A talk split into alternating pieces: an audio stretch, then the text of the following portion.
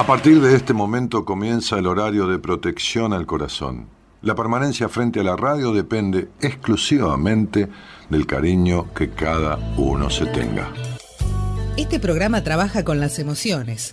Cualquier semejanza con la realidad es tu responsabilidad, ya que solo vos podrás afrontar lo que fuiste, lo que sos y lo que querés ser ante un imprevisto impacto con ciertas verdades que desconocías. Entendemos que quizás hayas estado huyendo demasiado. Es hora de dejar de escapar. Gracias por volar con buenas compañías. Con ustedes, Daniel Martínez. Hola, buenas noches, ¿cómo estás?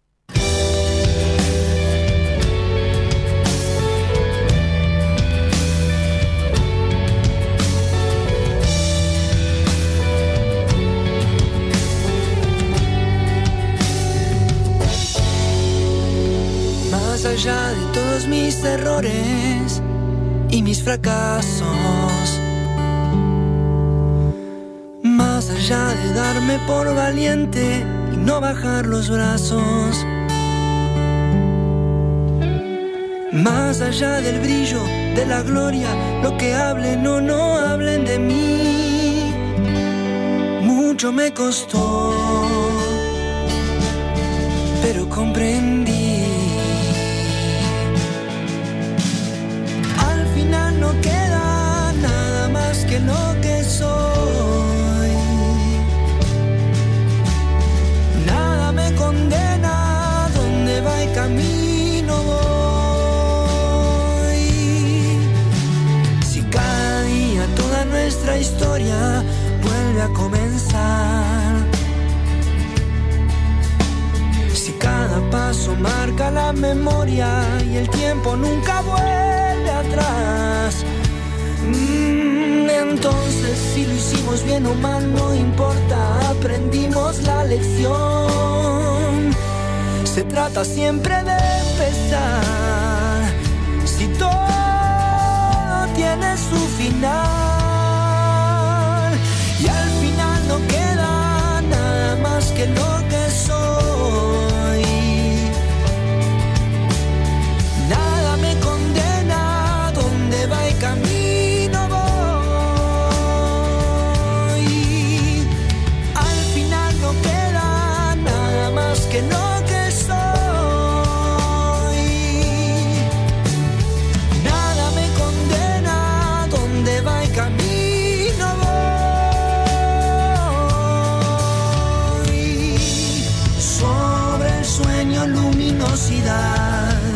sobre el llanto manto de piedad. Muero cada día, pierdo el miedo, gano el cielo y en sus ojos mi verdad. Y al final no queda nada más que lo que soy.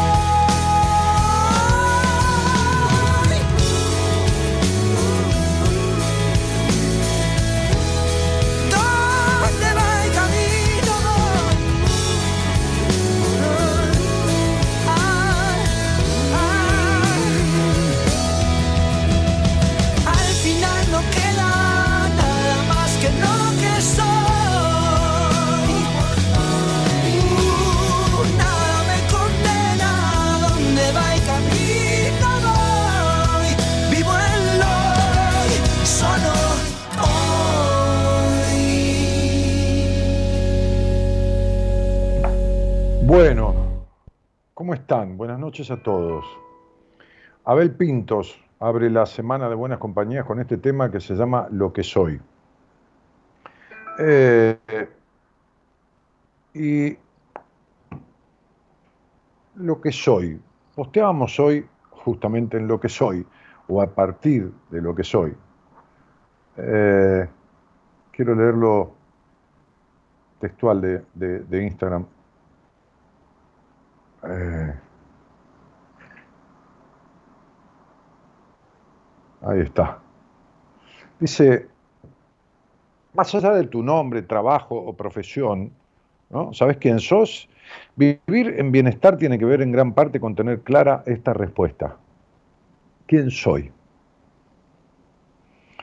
Cuando uno sabe quién es, no hay palabra ni mirada ajena o externa que pueda impedir algo, que pueda frenarlo a uno por el condicionamiento, ¿no? No, no, es que estaba escrito esto en el posteo, pero yo voy agregando. Este, o sea, es muy difícil que uno se limite, se reprima, se, se, frene, se, se impida este, manifestarse, por supuesto, coherentemente, ¿no? este, cuando uno sabe quién es. Cuando uno tiene incertidumbre de quién es, cualquiera es superior a uno, cualquiera tiene más derecho que uno, cualquiera está primero antes que uno, cualquiera se merece más que uno, ¿no? Cualquiera tiene más suerte que uno, qué sé yo. Es decir, este es el pensamiento de el incierto o la incierta, de la persona incierta. Este,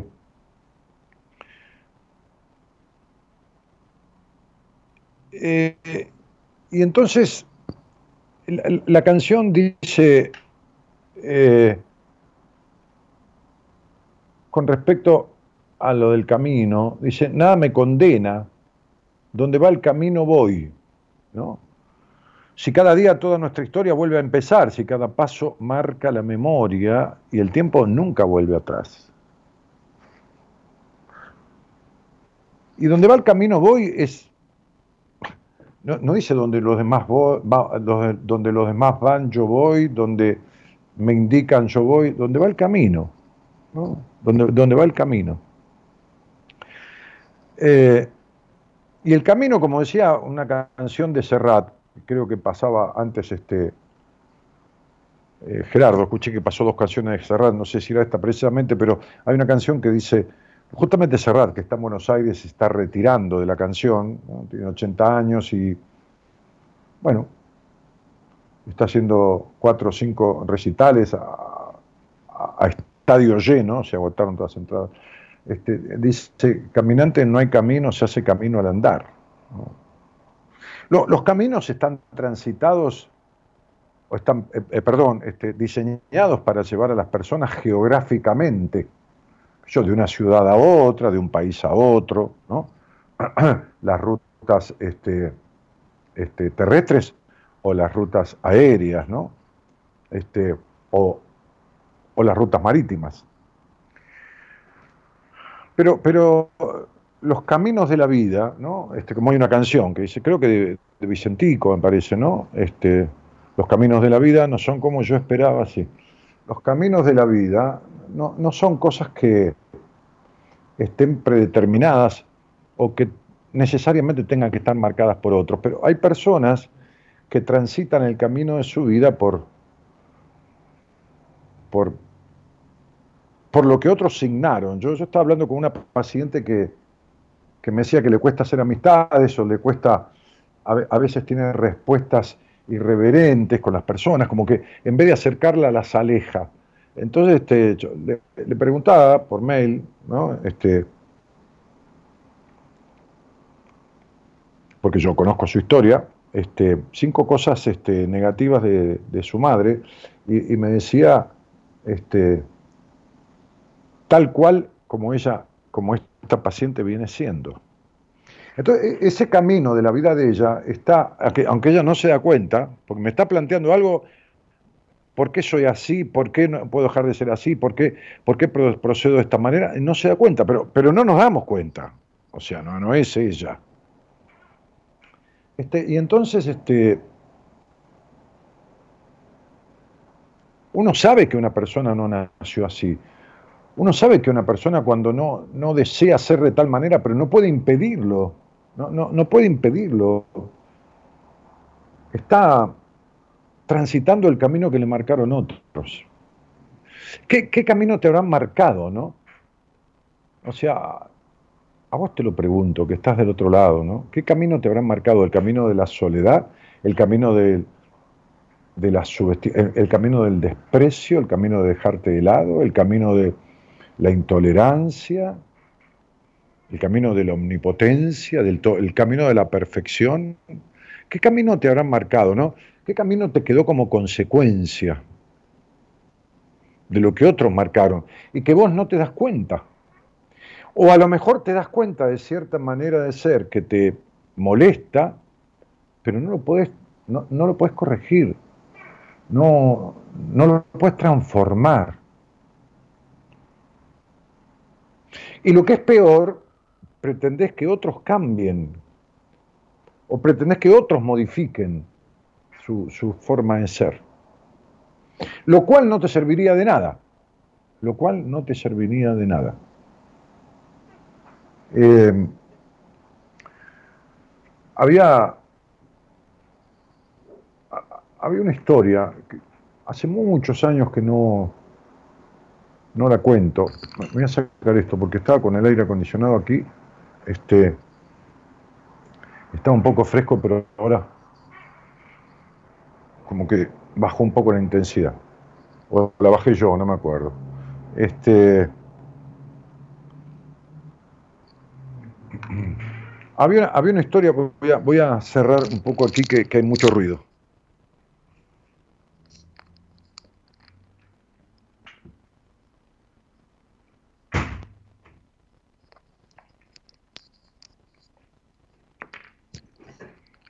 Ahora sí, no sé si él sale el ruido ahí, pero, pero yo lo escucho mucho, se mete por el auricular, por el micrófono aquí, lo escucho. Eh, hay, una historia que, que cuenta que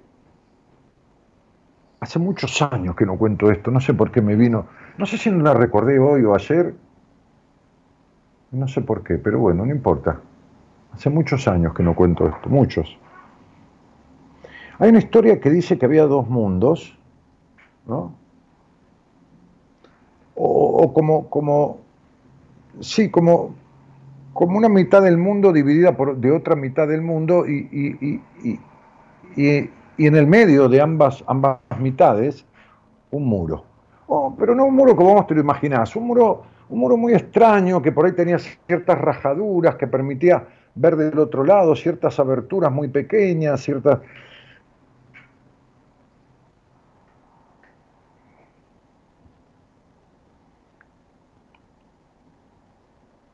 Cuenta esta historia que él, un hombre, iba caminando de este lado, de este lado de aquel muro.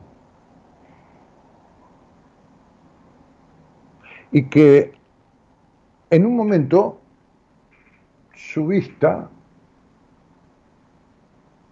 se sintió atraída por una mujer que pasó así y, logró ver por, una endija, por esas aberturas extrañas, no, no pienses en algo conocido, estamos hablando de otra cosa, pero, pero, pero pareció verla y, su energía o algo le pasó con ella que...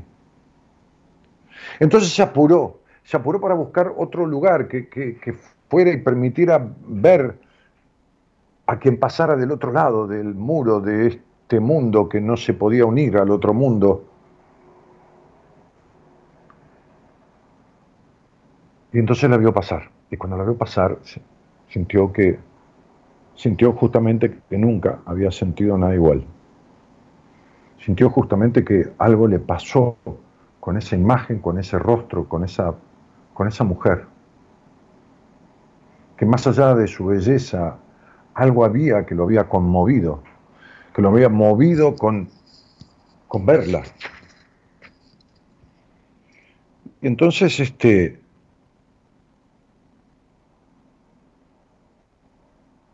se apuró un poco más. Se apuró un poco más y, la próxima rajadura indígena muy pequeña y buscó otra y buscó otra, rogando que ella siguiera caminando por ese lado del otro lado del mundo y no se alejara hacia su mundo, sino que siguiera caminando por ese lado del otro lado del muro. Y entonces en un momento encontró como una abertura, como una rajadura en donde apenas pudo pasar la mano y, de, sus cuatro dedos, porque el pulgar no llegaba, traspasaban un poco el muro y, apenas pasaba un centímetro del otro lado, cuatro de sus dedos. Y entonces ella frenó y miró, y ella vio que lo miró, y ella se sonrió de una manera complaciente al ver el deseo de él de, pasar una parte de su cuerpo del otro lado del muro, de, del otro lado de este mundo hacia el otro mundo que estaba dividido por aquel muro. Y él sintió que cuando ella se sonrió, el mundo le pertenecía, sintió que, que, todo esto, que, nada, que, le parecía increíble, que era mágico, que, que no podía creer. Y entonces, este, él nunca había recorrido observando ese muro, porque ese muro era el límite de su mundo, y, todos sabían que el otro mundo estaba del otro lado y que no se podía atravesar, y que bueno, y que nada, y que...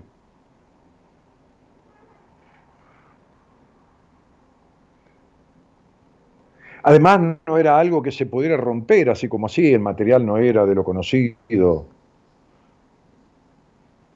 era un mundo de otro mundo que dividía a estos dos mundos. Entonces encontró una, una grieta, como, una abertura, eh, que, era eh, eh, irregular, no era una rajadura directa, sino que, empezaba en un lado, iba recorriendo y llegaba apenas hasta abajo. Entonces, claro, era delgado y metió un poco el cuerpo y ella frenó y lo miró y le sonrió, pero entrecerró los ojos, así con picardía. Y él le sonrió y ella respondió al gesto. Y ella movió sus labios como diciéndole algo, o él se lo imaginó, o quizás fue que esbozó una mueca, como un beso, arrojándole un beso a él, y él sintió que eso era para él. Y entonces no se resignó. Y nunca había revisado este muro, porque tampoco se podía romper ni nada, pero siguió más adelante. Ella seguía caminando y él siguió más adelante y en un momento encontró un hueco, un pequeño hueco por donde puso atravesar, pudo atravesar el brazo eh, siguiendo la grieta, retorciendo el brazo, tanto que sentía dolor y pudo, pudo pasar la mano. Y ella rozó la mano de él y se quedó ahí detenida. Y entonces él empezó a hacer fuerza con su cuerpo, era delgado y se torció de todas las formas para tratar de pasar del otro lado.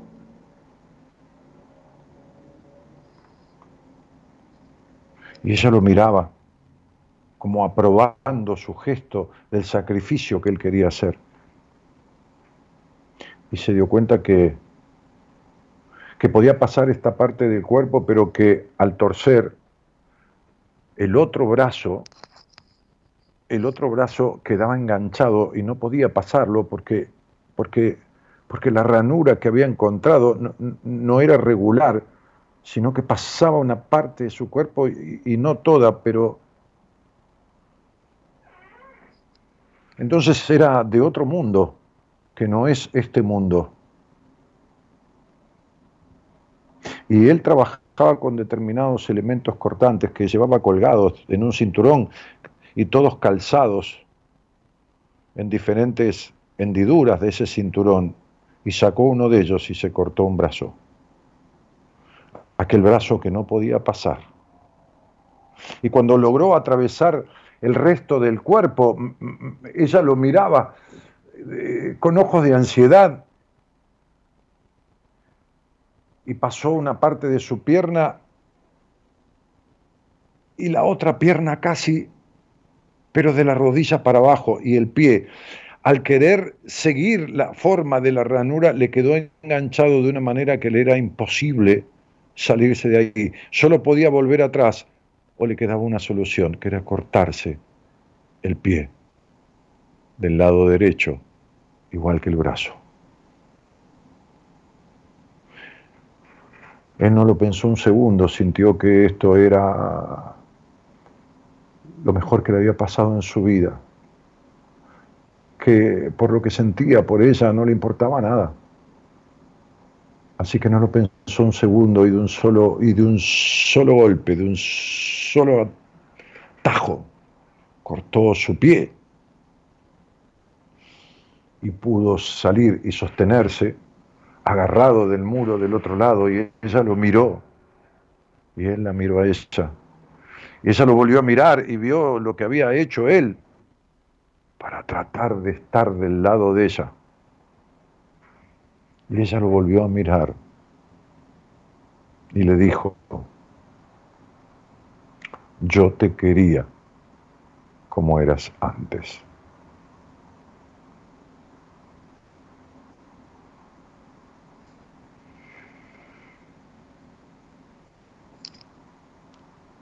ni dejar de ser como uno nunca fue y está buscando la forma de tener la forma de agradarle al otro o a los otros, ni tampoco pretender que los otros dejen su forma para complacerlo a uno.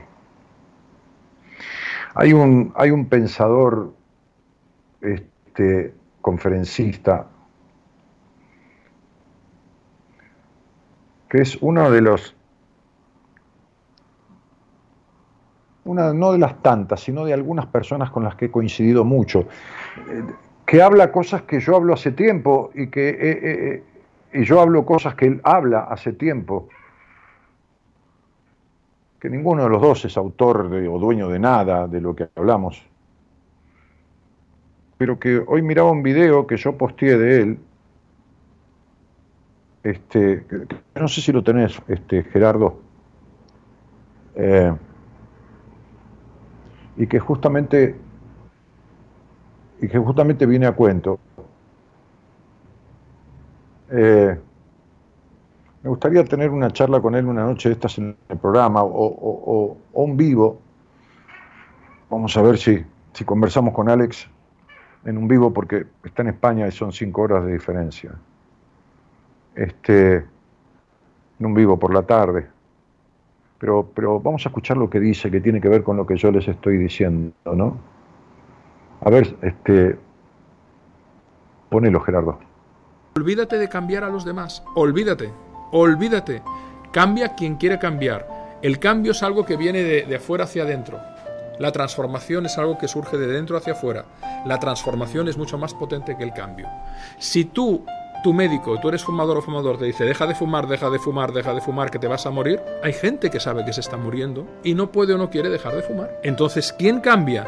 Pues siempre pongo el ejemplo. Ese amigo que no quería dejar de fumar, pero un día viene, le viene su hija y le dice, papá, vas a ser abuelo. De repente tiró toda la mecha y todos los cigarrillos. Un médico no pudo con él ni sus hábitos. Pero el poder del amor y de querer ver la carita del nieto o de la nieta, finalmente fue una nieta, le dejó a llevar de fumar. La gente cambia, o mejor dicho, se transforma cuando hay un movilizador interno tan poderoso que no pasa por un argumento racional. El pensamiento te lleva a la conclusión, pero la emoción te lleva a la acción. El pensamiento te lleva a la conclusión, pero la emoción te lleva a la acción. Y la emoción, la emoción que lleva a la acción de la transformación, fíjese que yo hace muchos años que hablo de, no hablo del cambio, hablo de la transformación.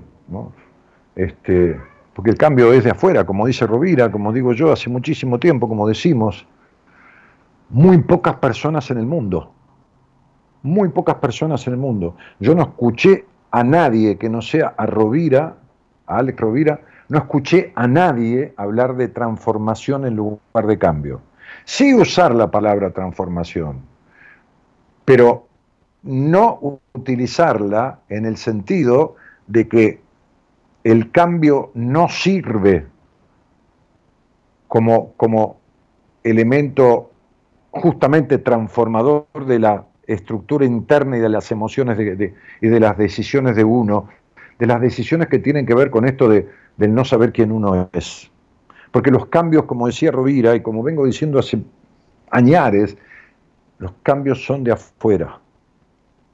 La emoción cambia, y la emoción que propicia la transformación, porque la emoción trae transformación, la emoción que la propicia es no aguanto más, no quiero más ser como soy, no quiero más no saber quién soy, no soporto más, es el hartazgo, la emoción que lleva, es el hartazgo.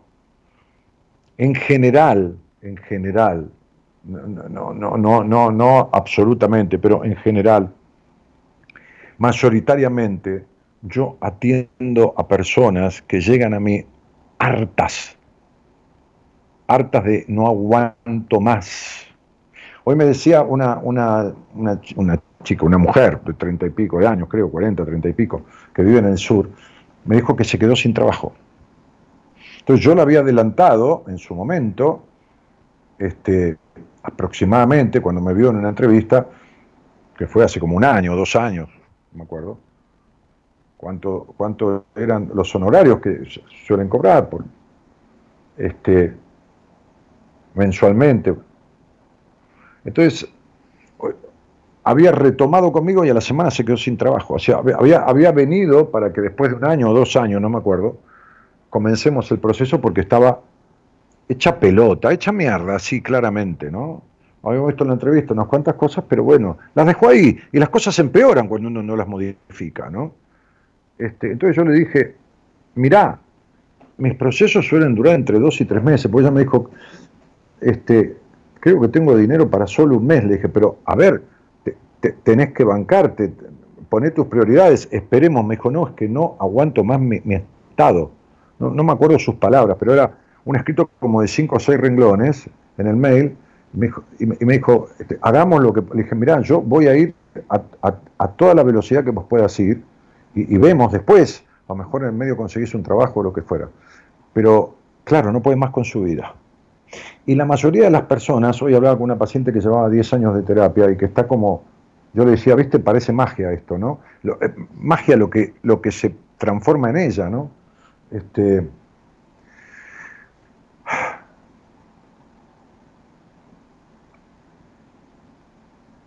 Entonces digo, la emoción que lleva al deseo o la necesidad o la mezcla de las dos cosas de transformarse y dejar de desarmarse para contentar a los otros o dejar de querer que los otros se desarmen y, es como si en el cuento de esta historia de dos mundos, ¿no? Este, este se saca un brazo, se saca un pie y la mujer le dice yo te quería como eras antes, ¿no?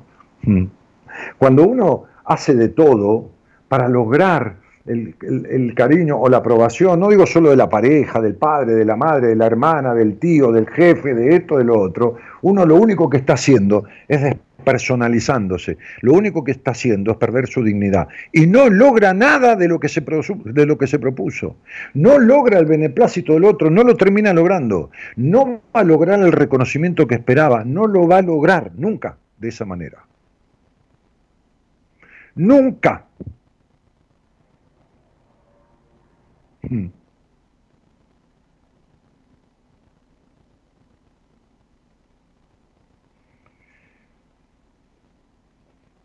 Entonces, digo, lo que le queda a uno es dejar de cortarse partes o pretender cortárselas al otro o esperar años y años el otro, y el otro no es la pareja, el otro puede ser la pareja, puede ser un familiar, puede ser un amigo, puede ser el jefe, la jefa, puede ser quien sea. Esperar que el otro se corte partes para agradarle a uno, como en esta historia de dos mundos, de dos personas de, de mundos diferentes a cada lado de ese muro.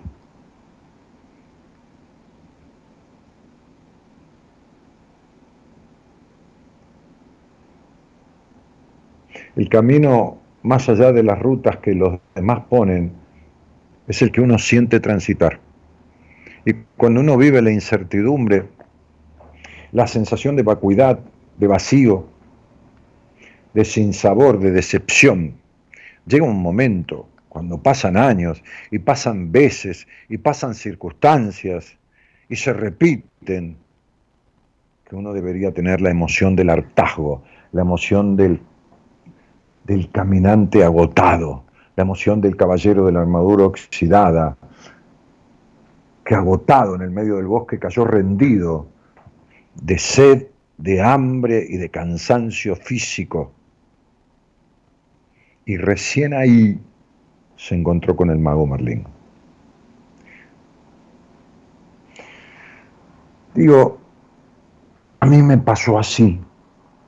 A mí me pasó de estar en las últimas del dolor psíquico, del dolor mental, del dolor emocional, del dolor físico. Ojalá que no llegues o que no tengas que llegar a eso. Y ojalá que si llegaste a eso, te pongas en marcha. Buenas noches a todos y gracias por estar.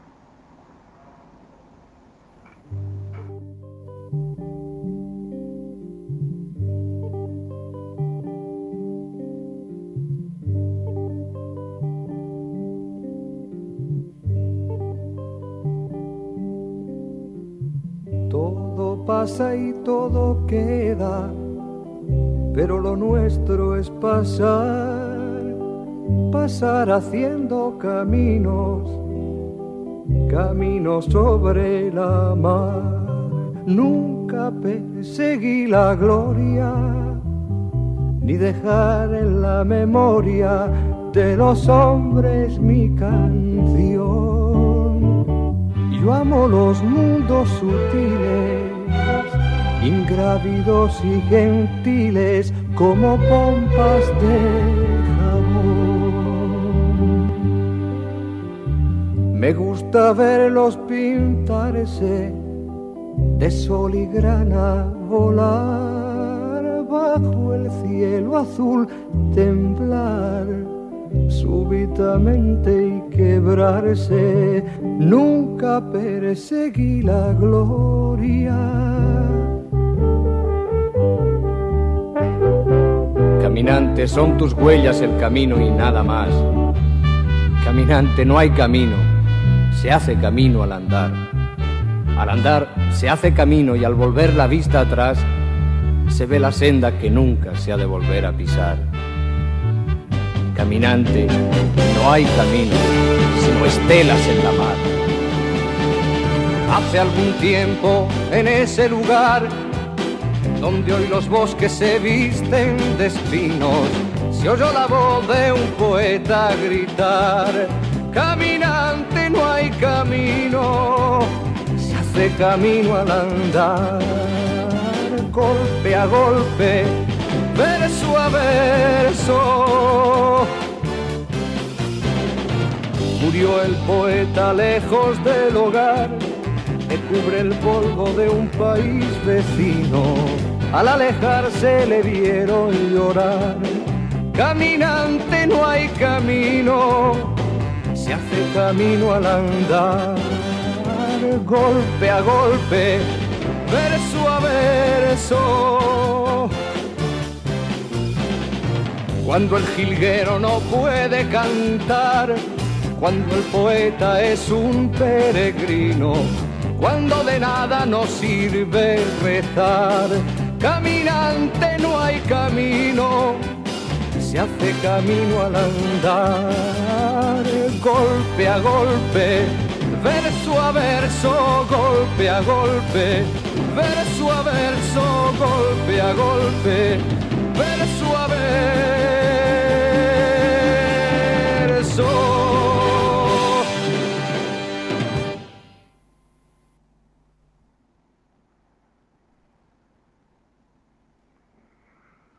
Bueno, estaba mandando un mensaje a un amigo.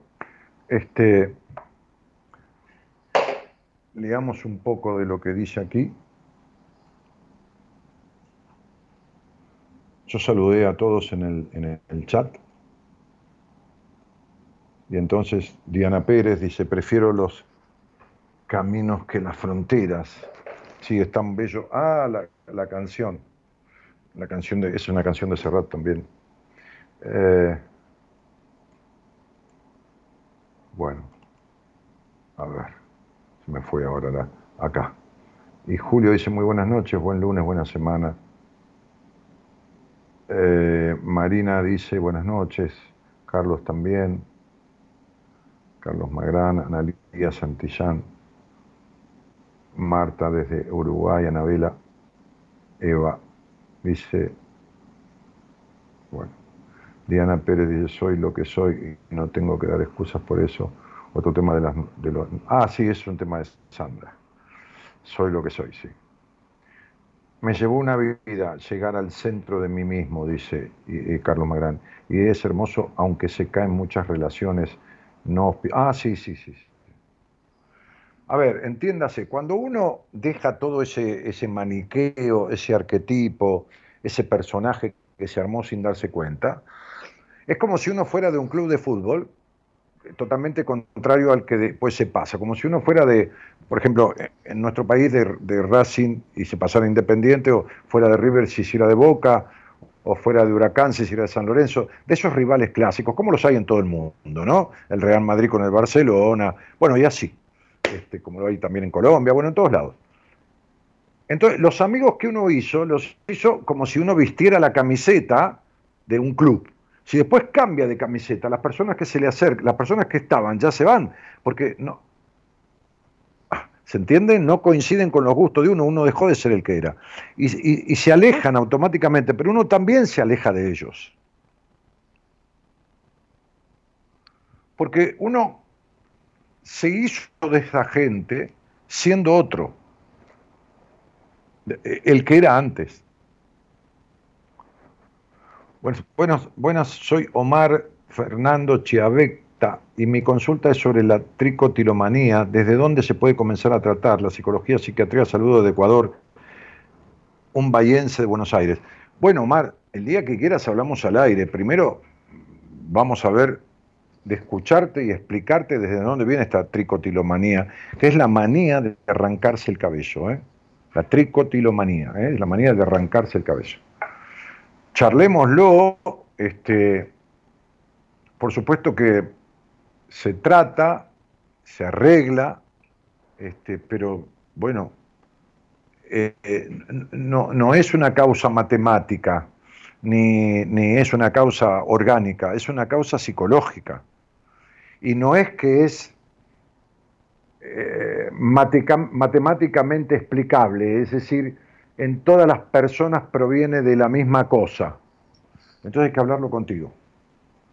¿eh? Hay que hablarlo contigo y hablarlo, hablarlo bien, extraer conclusiones, explicártelo y después, bueno, vos lo arreglar con quien quieras o uno te pone en manos de algún profesional que, que pueda servir para eso, que los hay, por supuesto. Este, eh,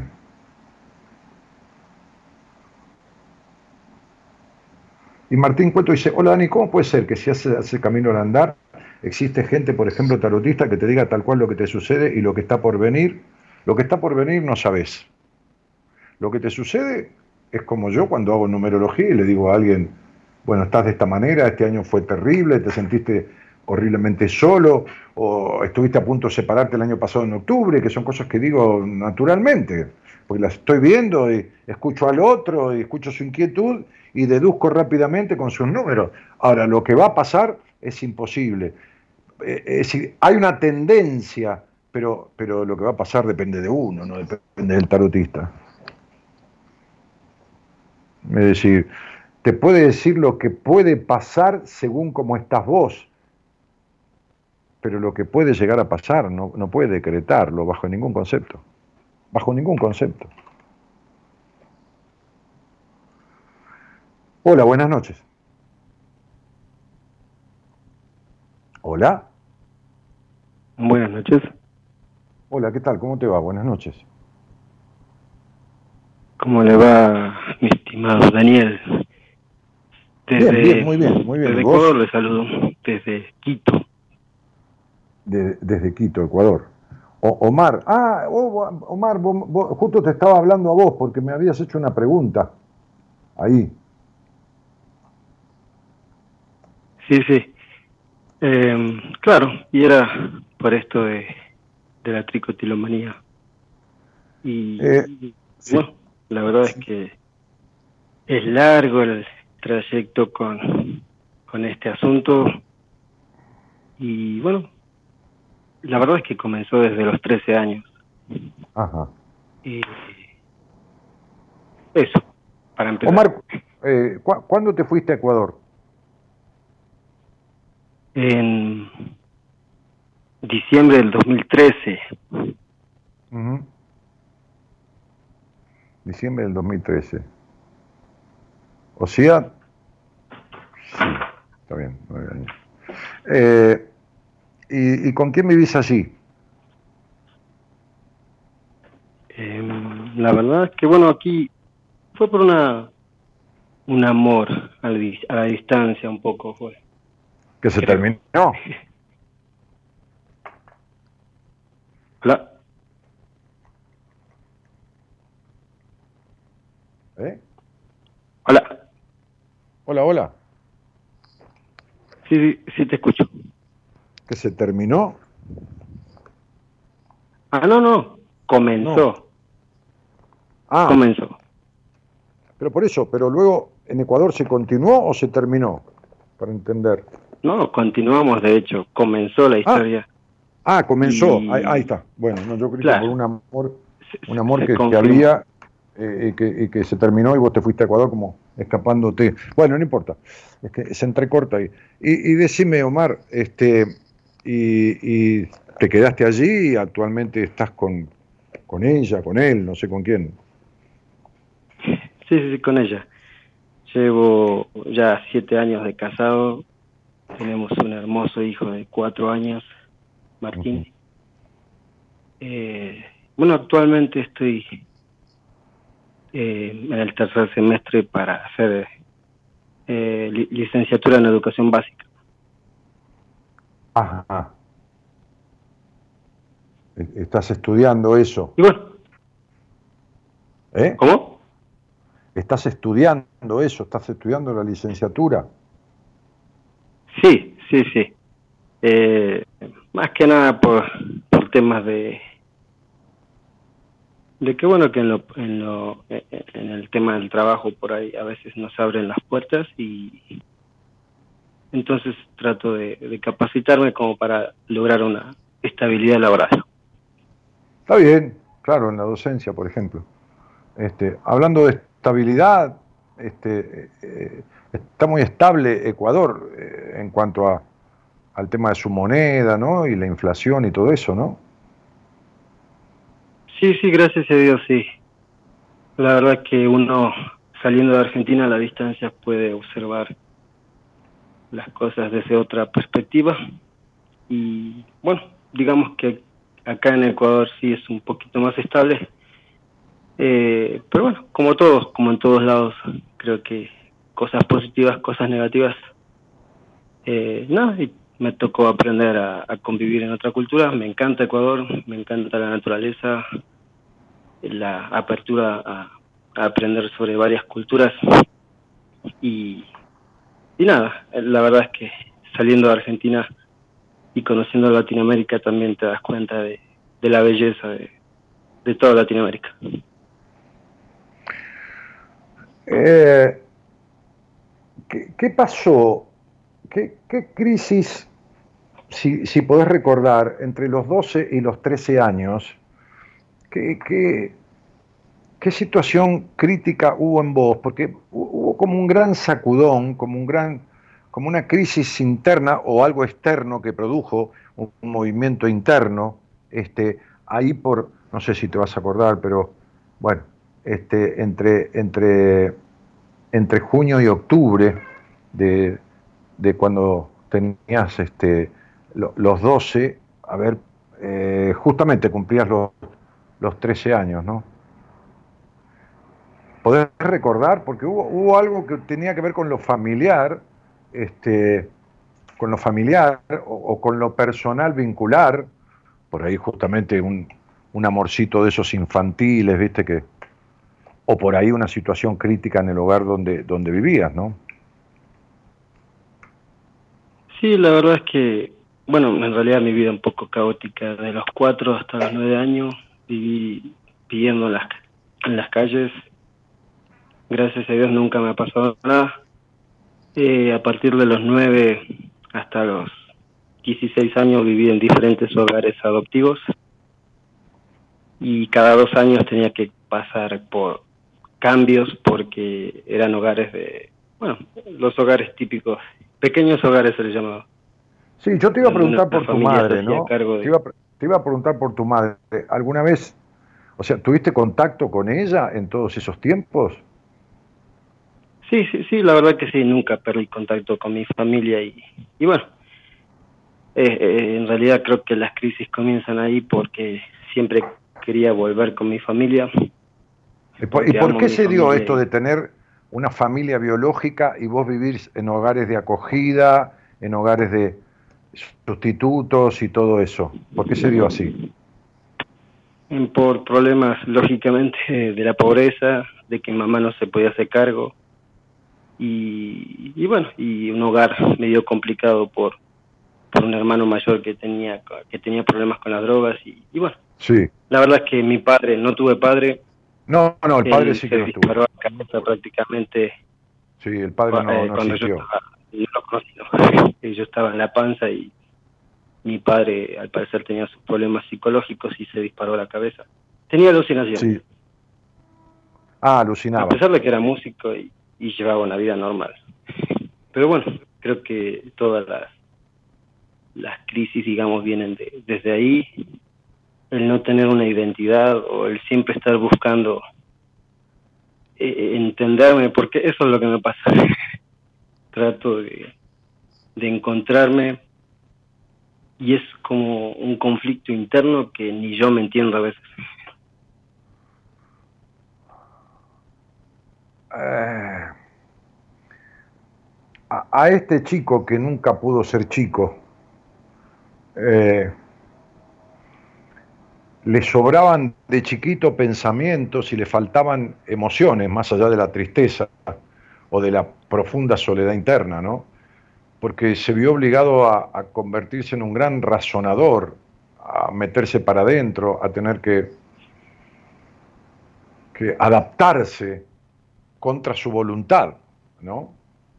A perder la libertad la libertad de la expresión, la libertad de lo natural, ¿no? Este, porque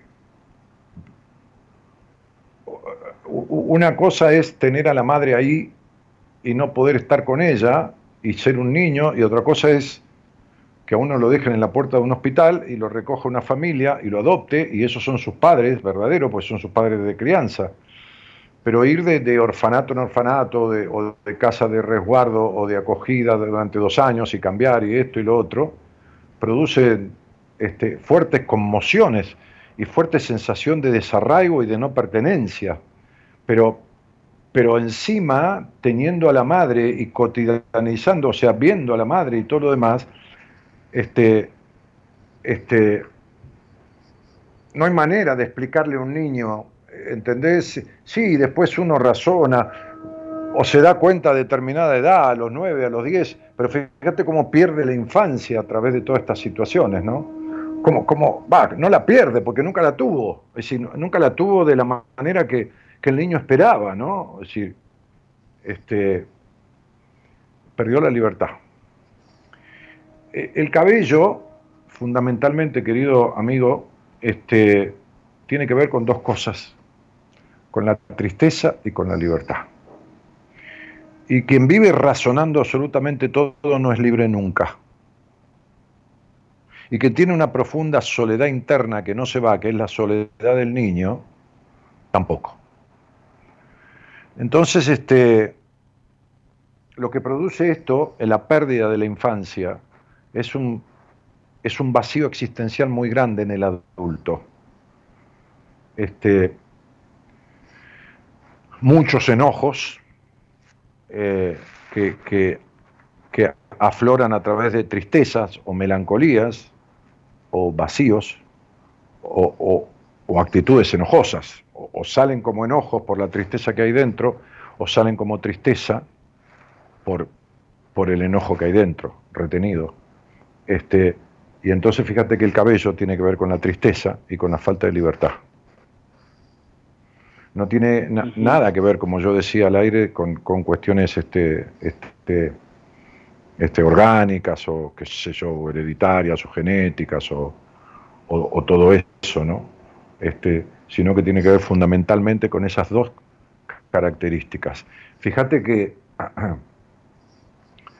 eh, que eh, los hombres somos de perder el cabello más que las mujeres, ¿no? Es decir, eh, que los tipos, muchos que se están pelados, o, pero hay mujeres, muchas más mujeres con tricotilomanía que hombres, y, que contrariamente a, su tema de cabello, que, no, que no lo pierden este, como lo perdemos nosotros, no es que se queden peladas, pero es una característica muy, muy, muy habitual en las mujeres de profunda tristeza y falta de libertad en la vida, que se le caiga el cabello mucho más de la cuenta, ¿no? Por más que lo recupere, pero se les caen muchas veces a mechones, ¿no? Bañándose, no es dos o tres cabellos o, cinco, diez o veinte, es más cantidad.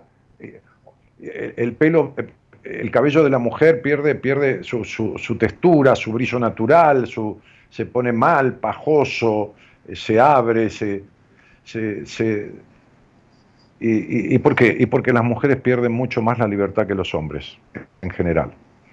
Este, ¿Por qué? Y porque son criadas diferentes que nosotros. Lamentablemente, no, no, no digo que esté bien, pero son criadas con mucha más restricción y con mucha más pérdida de sus libertades naturales, este, sea en lo íntimo, en lo sexual, sea en, la expresión, sea hasta, hasta en la postura física, ¿viste? O sea, uno va y se sienta, qué sé yo, con las piernas abiertas, así, eh, de cualquier manera, y, y, el mundo mayoritariamente a una niña le dicen sentate bien, sos una señorita, ¿entendés?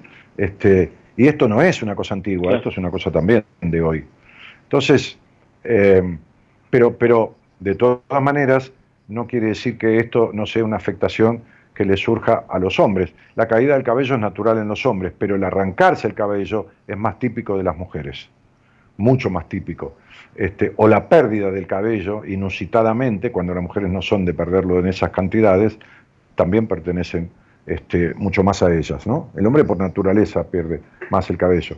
Pero, digo, eh, la tricotilomanía es algo más, más, propio de, más propio de la mujer, no quiere decir que únicamente, ¿no? Como el cortarse los brazos, eh, eh, el antebrazo, cortárselo un poquito para ver sangre, o, debajo de, la panza, del ombligo, o en los pliegues de los pechos, de los senos, es muy típico de las mujeres, y tiene su porqué este, no de las mujeres de todas, digo, en, algunos casos, y tienen su porqué. Eh, pero lo tuyo viene de ahí. Lo tuyo viene de, de, este, de este nene que no tuvo infancia y de, este nene que, que también, sin darte cuenta, fuiste dejando de lado porque te convertiste en un tipo que, que vive en la mente.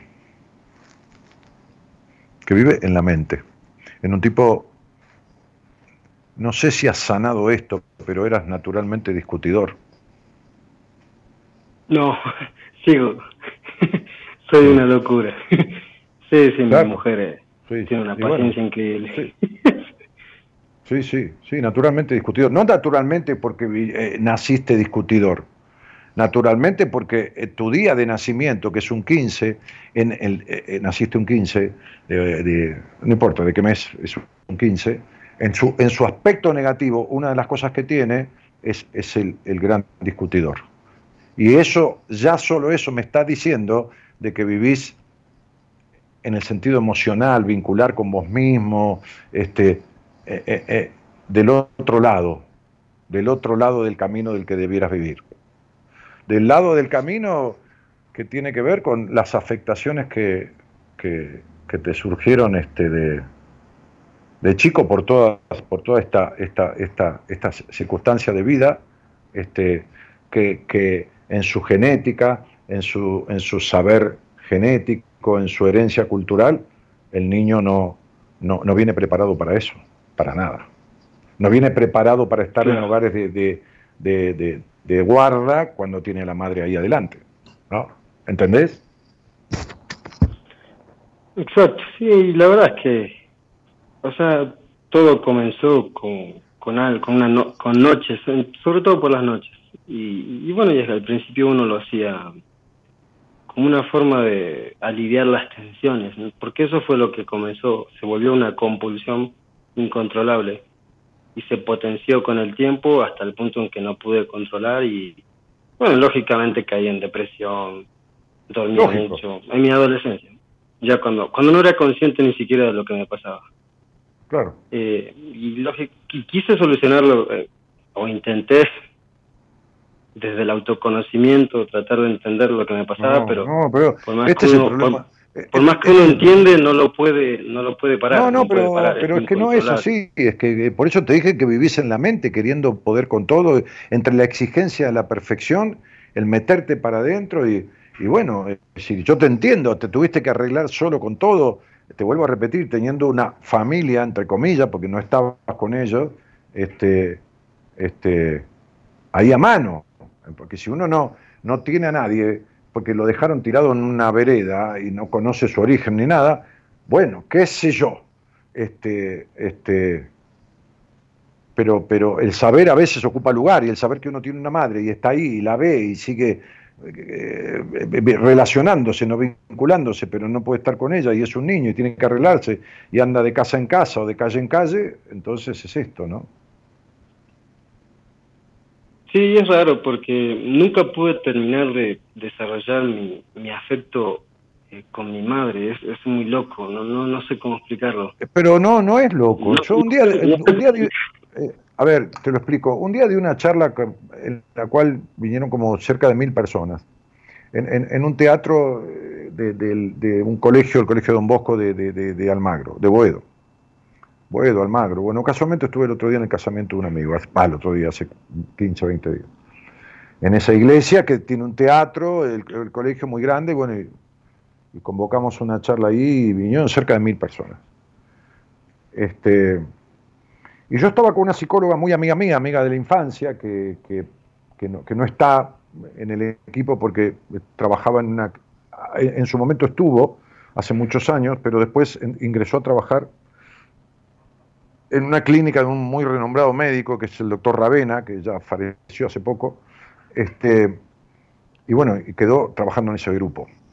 Eh, y Cristina, mi amiga, en un momento había un muchacho eh, no vidente eh, que, que, levantaba la mano, porque, porque mucha gente al principio no se animaba, pero después yo propuse hacer preguntas y interactuar en diálogo, bueno, y, la gente se empezó a animar y, y, lo, que, lo que le pasaba a uno y preguntaba le sirve a muchos, porque viste. Y entonces él en un momento, no me voy a olvidar, te estoy hablando hace 20 años atrás, 20 y pico, se llamaba Eduardo.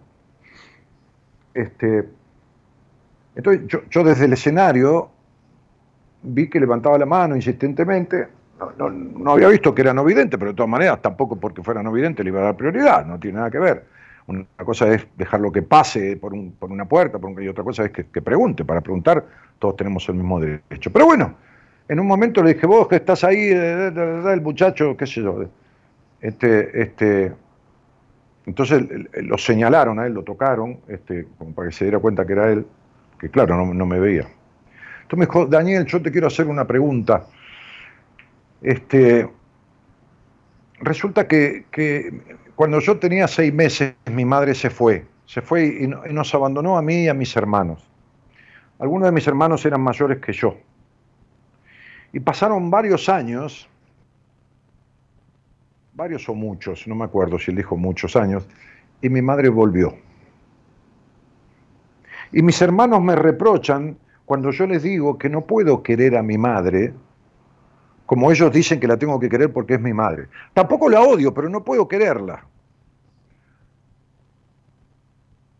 Y ahí paró la pregunta, ¿no? Y yo me quedé ahí callado, ¿viste? Porque cuando no tengo nada que decir, prefiero no decir boludeces, ¿viste? Porque el otro está con una...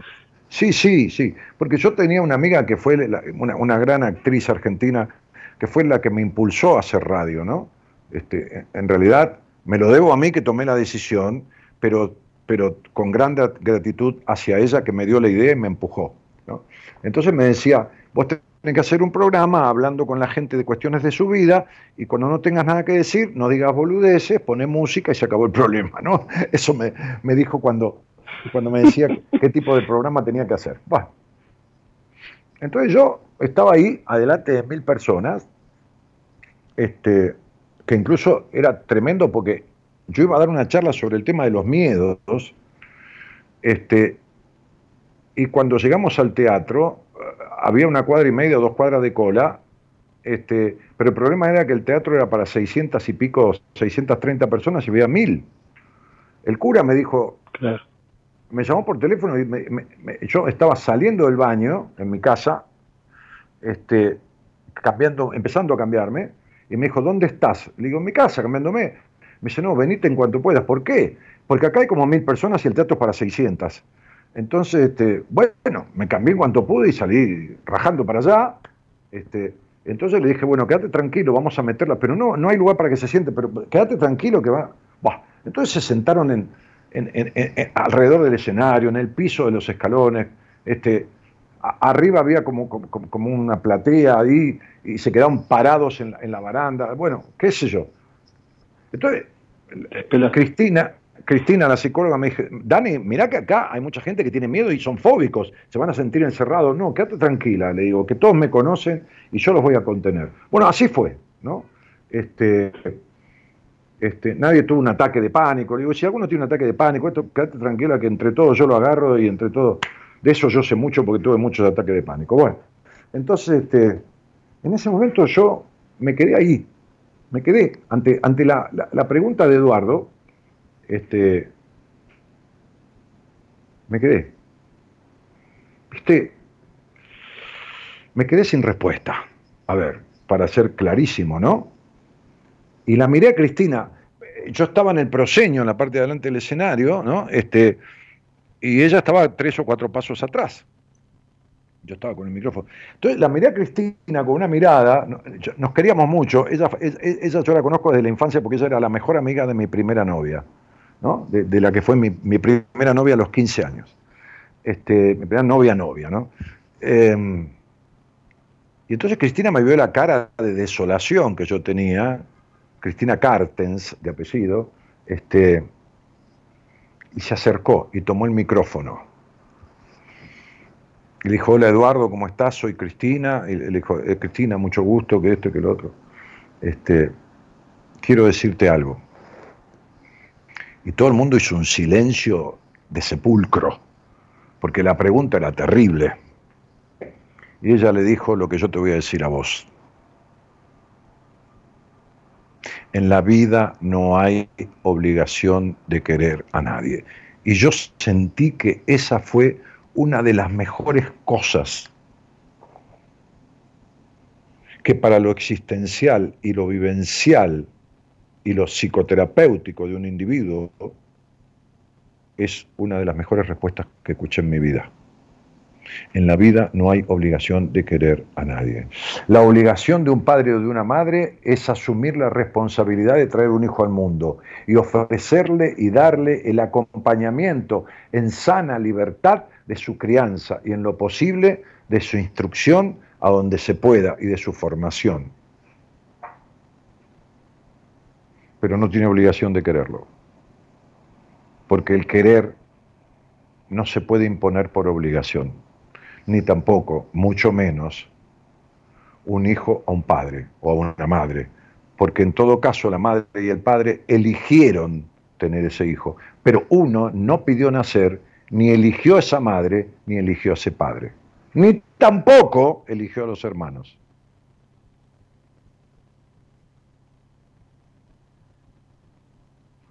¿Está claro? Claro. Entonces, esto no es una palabra aliviadora, como cuando en terapia dice, los padres hicieron lo que pudieron, así que vos tenés que remediarlo. Sí, claro, sí, muy bien. Enseñame cómo, ¿viste? Pero, pero digo, esto es una realidad, casi es una verdad de perogrullo, casi es como como decir algo que se sobreentiende. En la vida no hay obligación de querer a nadie. Entonces, no hay ni que preguntarse por qué no quiero a mi mamá, aunque hubiera vivido con ella. ¿Por qué no? Y punto. No hay. Ah, pero te pegaba. No, no, no, no. Ah, pero no te dio la teta. No, no, no, no, no. no. Ah, pero vos sentiste que prefería más a tu hermano que a vos. No, no, no, no, no. Pero entonces, ¿por qué no la querés? Diría el terapeuta racional básico. ¿Por qué no la puta que te parió? Porque en la vida no hay obligación de querer a nadie. No es que la odio, no la quiero, no, no tengo cariño. ¿Y cuál es el problema? Ahora vos te pasaste la mitad de tu vida o, el total de tu infancia sin tu madre y el resto de tu vida preguntándote por qué carajo no la querés. Mirá, flaco, no es ni porque te dejó en un orfanato, no es ni porque era pobre, no es ni porque la puta madre que lo contra remil parió, porque no la querés y se acabó, y listo, aunque hubieras estado con ella. ¿Me explico? Sí. y no, no, es tan simple como, sí, pero no, porque debería, debería un carajo, nada es el debería. ¿Qué debería? No debería nada. ¿Entendés? Entonces, claro. Entonces, digo, eso primero. Y segundo, que vos te rompes y te devanás la cabeza, ¿no? Este, este, con eso.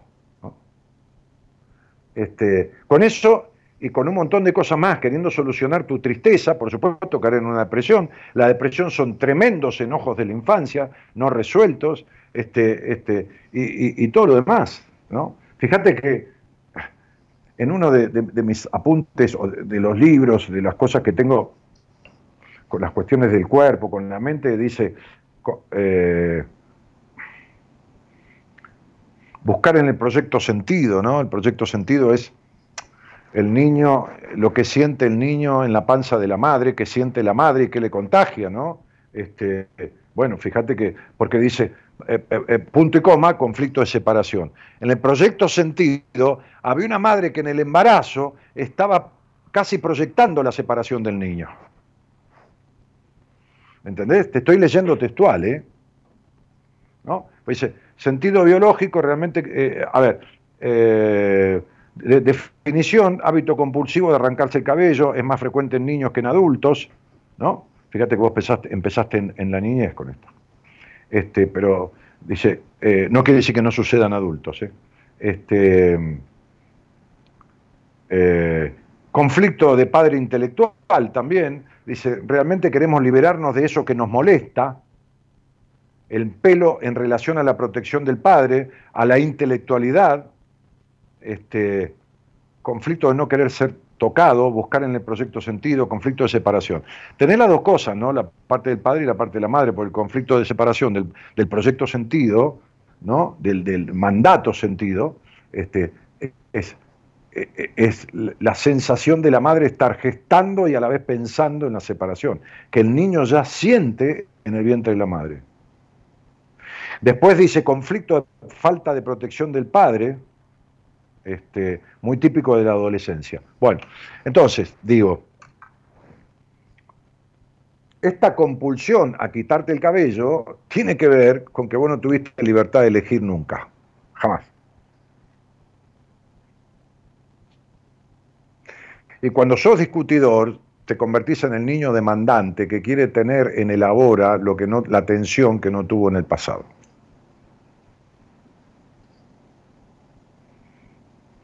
sea de tus pares, o sea de tu mujer, o sea de lo que sea. Y por supuesto, esto, discúlpame, no es que yo te subestime, pero esto solo no lo vas a arreglar ni de casualidad. Por más que vos te exijas en tu mente y quieras, este, viste, ser perfecto, no, no, no hay manera que lo arregles. Porque lo, que, lo mío te va a servir como información, pero vos no tenés herramientas para tu transformación. Como no las tuve yo, ¿eh? No es que... Este, como no las tuve yo tampoco. Claro. No, la idea es yo que no, no soy ejemplo, yo que no soy ejemplo de nada, es ejemplo de, de que no tuvo las herramientas, como, como no las tiene prácticamente nadie, o, o el 90% de las personas, qué sé yo, para poner un, un porcentaje. La idea es intentar encontrar el equilibrio para eh, lograr los, las metas a largo No, plazo. no, y- no, no, todo eso es una enunciación boluda que no sirve para nada, flaco. Vos sos argentino y yo te hablo Claro. como un hombre. Sí, no me venga con pelotudeces de, de frases hechas. Intentar encontrar el equilibrio para lograr la meta, de- dejate de, de boludeces. Deja, deja esa puta mente razonadora que, que quiere definir todo en frases hechas que no llevan a ningún lugar. Ya, eh, ya, eh, ya, ya tenés treinta y pico de años, ya dejate de joder de esto. La ley, cosa es encontrar el equilibrio para lograr la meta. ¿De qué me estás hablando? Tenés que, tenés que arreglar el abandono de la infancia, la falta de padre, la madre que está al alcance de la mano, pero sin embargo te, te, te, te- te separa. Eh, tenés que arreglar la, eh, la- la- las- los cambios de lugares donde vivías contra tu voluntad, te hacías de algunos amigos, te cambiaban de casa, de lugar. Te- ¿Entendés? O sea, tenés que darle Lugar al niño espontáneo que nunca tuviste espontaneidad en la vida, razonás todo. Que la idea es encontrar el equilibrio para llevar a la meta de. Dejate de joder. Por favor, termina con esta mente que te. que, que tenés una mente brillante pero gastada al pedo en todas estas cosas. Si vos te dedicaras a estudiar, a, a- a informarte, no de esto, de, de la carrera, de, de lo otro, de qué sé yo, de qué, y formarte y, resolver psicológicamente, lo pusieras en manos de alguien que sabe, entonces tu vida se- sería brillante. Pero te, te, ocupás de lo que no te tenés que ocupar. Te ocupás de lo que no te tenés que ocupar. ¿Entendés? O sea, vos- es como si vos fueras mecánico y- y quisieras operarte de la vesícula. Es lo mismo, ¿está claro? Claro. Claro. Entonces, vos, vos tenés un problema de vesícula, litiasis biliar, piedras en la vesícula. ¿Vos intentarías operarte a vos mismo? ¿Abrirte el estómago y sacarte la vesícula? Para nada. ¿Y por qué querés abrirte la cabeza y sacarte los traumas que tenés? Si no tenés ni idea de cómo se hace. No, por eso mismo la pregunta. No, no, no, yo sé que por eso. Pero vos fíjate, pero vos fíjate cuando yo te doy las respuestas, ¿cuál es tu conclusión? Bueno, la idea es encontrar el equilibrio para poder lograr las metas. ¿De qué equilibrio me hablas? ¿Y de qué metas?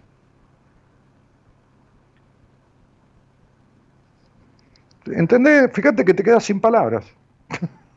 Porque eh, es una frase enunciativa que no, no tiene sustento. Explícame la frase, la idea es lograr el equilibrio, eh, encontrar el equilibrio para lograr las metas. Eh, explícamela. A ver qué quisiste decir. Mm, no. En simples palabras, eh,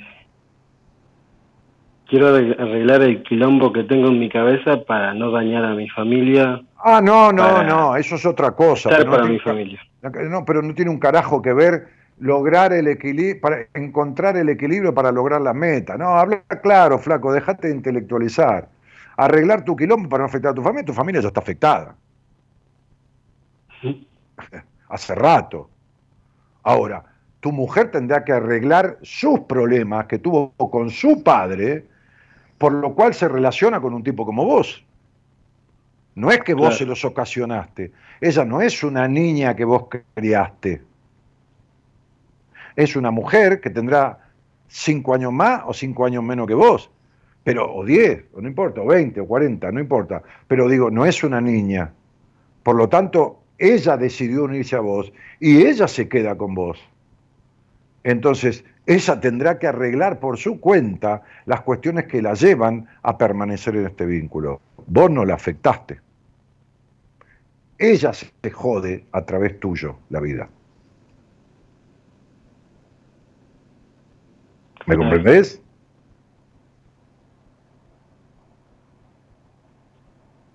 Bueno, de hecho, eh, ella, tampoco el padre se hizo cargo de ella, en cierta Y te, forma. to- y te lo estoy explicando. Jamás.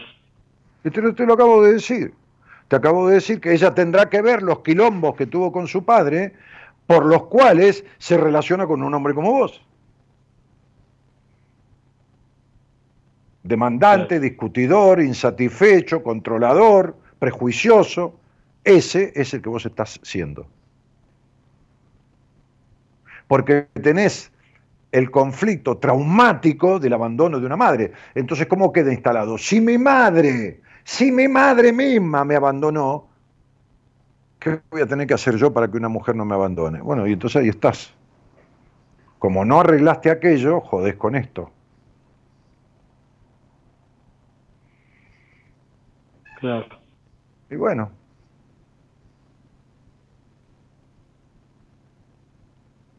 Entonces el padre de ella lo abandonó. ¿Y qué tiene? Un hombre que limita, discute, demanda, controla, encierra, entre comillas, entonces que eh, tiene todo lo contrario que, que hizo el padre. No, tiene lo mismo, porque la abandonás, no la dejas ser. Es lo mismo.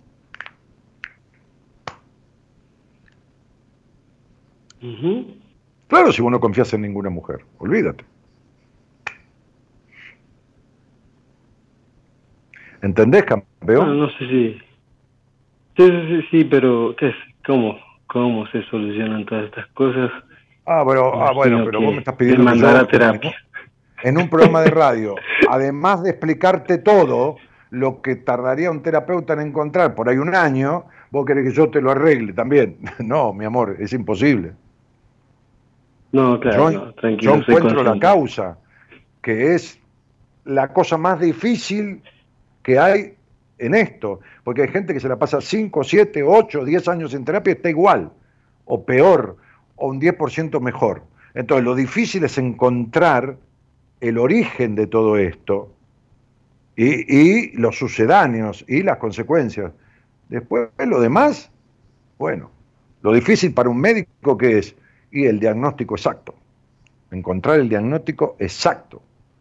Entonces, cuando hay una enfermedad compleja, ¿no? Cuando hay un resfrío, ¿no? Porque va, pero, pero, eh, ¿cómo se arregla? Y se arregla con terapia, con lo que nunca hiciste.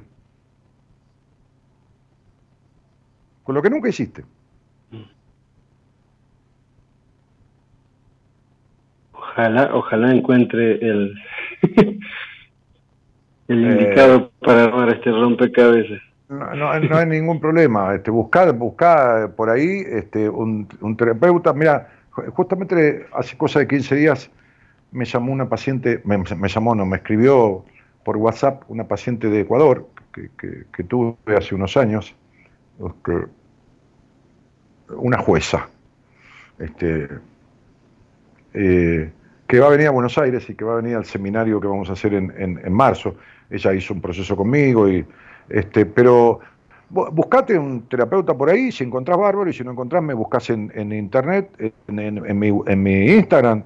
Me decís, Daniel, ¿cómo te va? Soy, eh, qué sé yo, tal que habló con vos de Ecuador, que se arranca los pelos a tricotilomanía, yo me voy a acordar enseguida, y te, y, te, y, te, recomiendo a alguien de mi equipo que te pueda servir para arreglar esto. Listo. Sí, sería bueno porque... Así de simple. De verdad que, que quiero avanzar quiero avanzar y, y, bueno. No, tenés que resolver esto, ni avanzar ni retroceder, estar donde estás, pero dedicado a resolver esto. ¿Entendés? Salir del pasado. Que no, es avanzar, es salir del pasado. Porque vivís en el pasado, vivís en el pasado.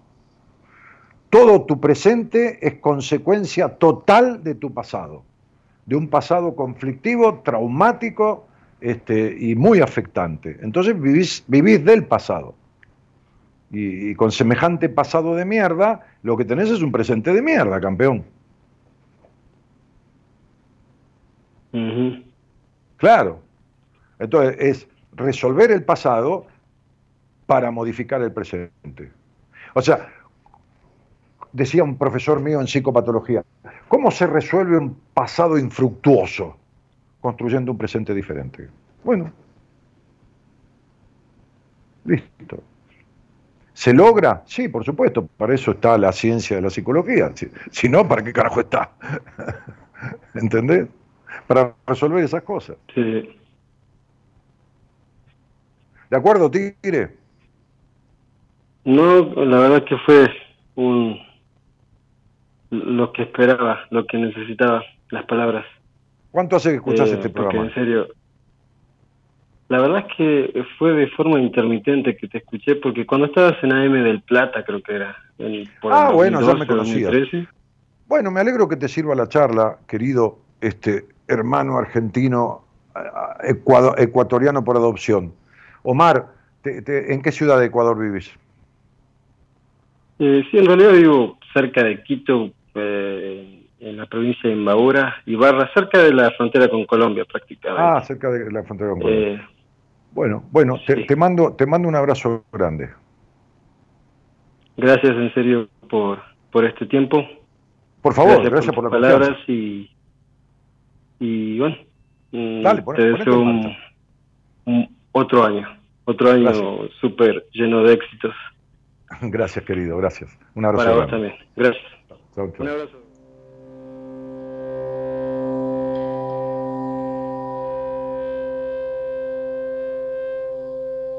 No pienses de más cuando te quedes sola.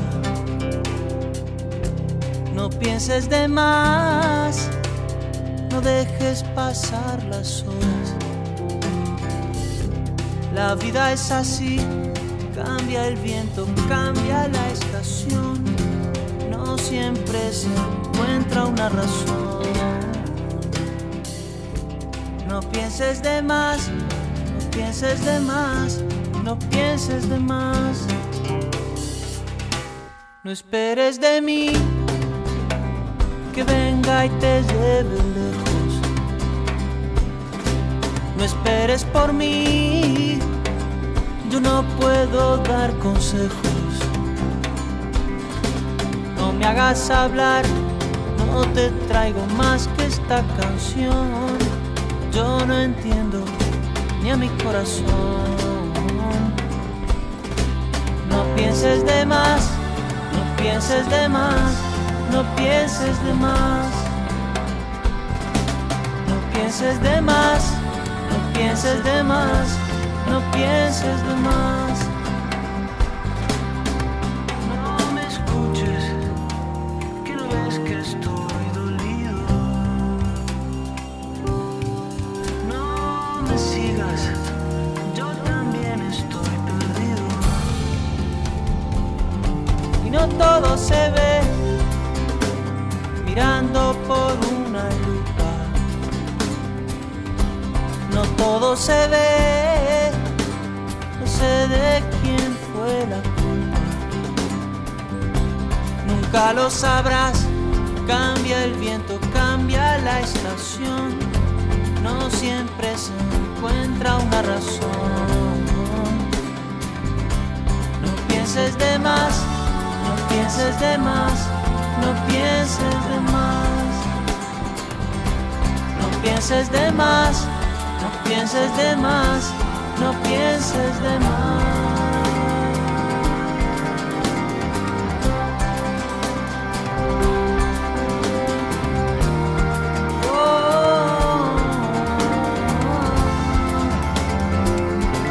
no pienses de más, no pienses de más, no pienses de más, no pienses de más, no pienses de más, no pienses de más, no pienses de más, no pienses de más.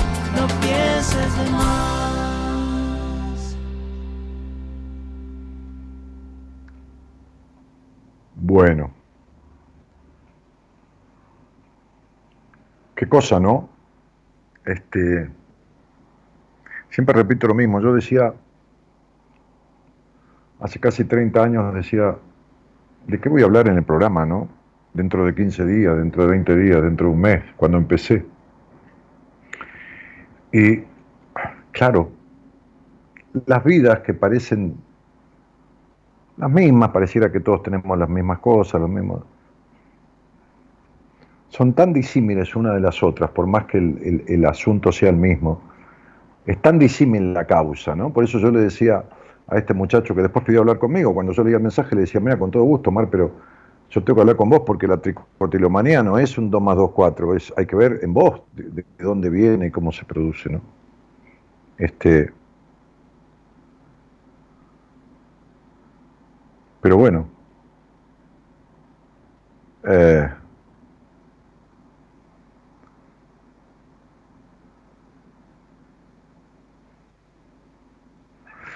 eh, estaba leyendo aquí que Mariel Schulz dice, Dani, hoy me diagnosticaron HPV. Debo hacer de nuevo el estudio para corroborar. Este, llevo 11 años en pareja y, no me apoya, me culpa.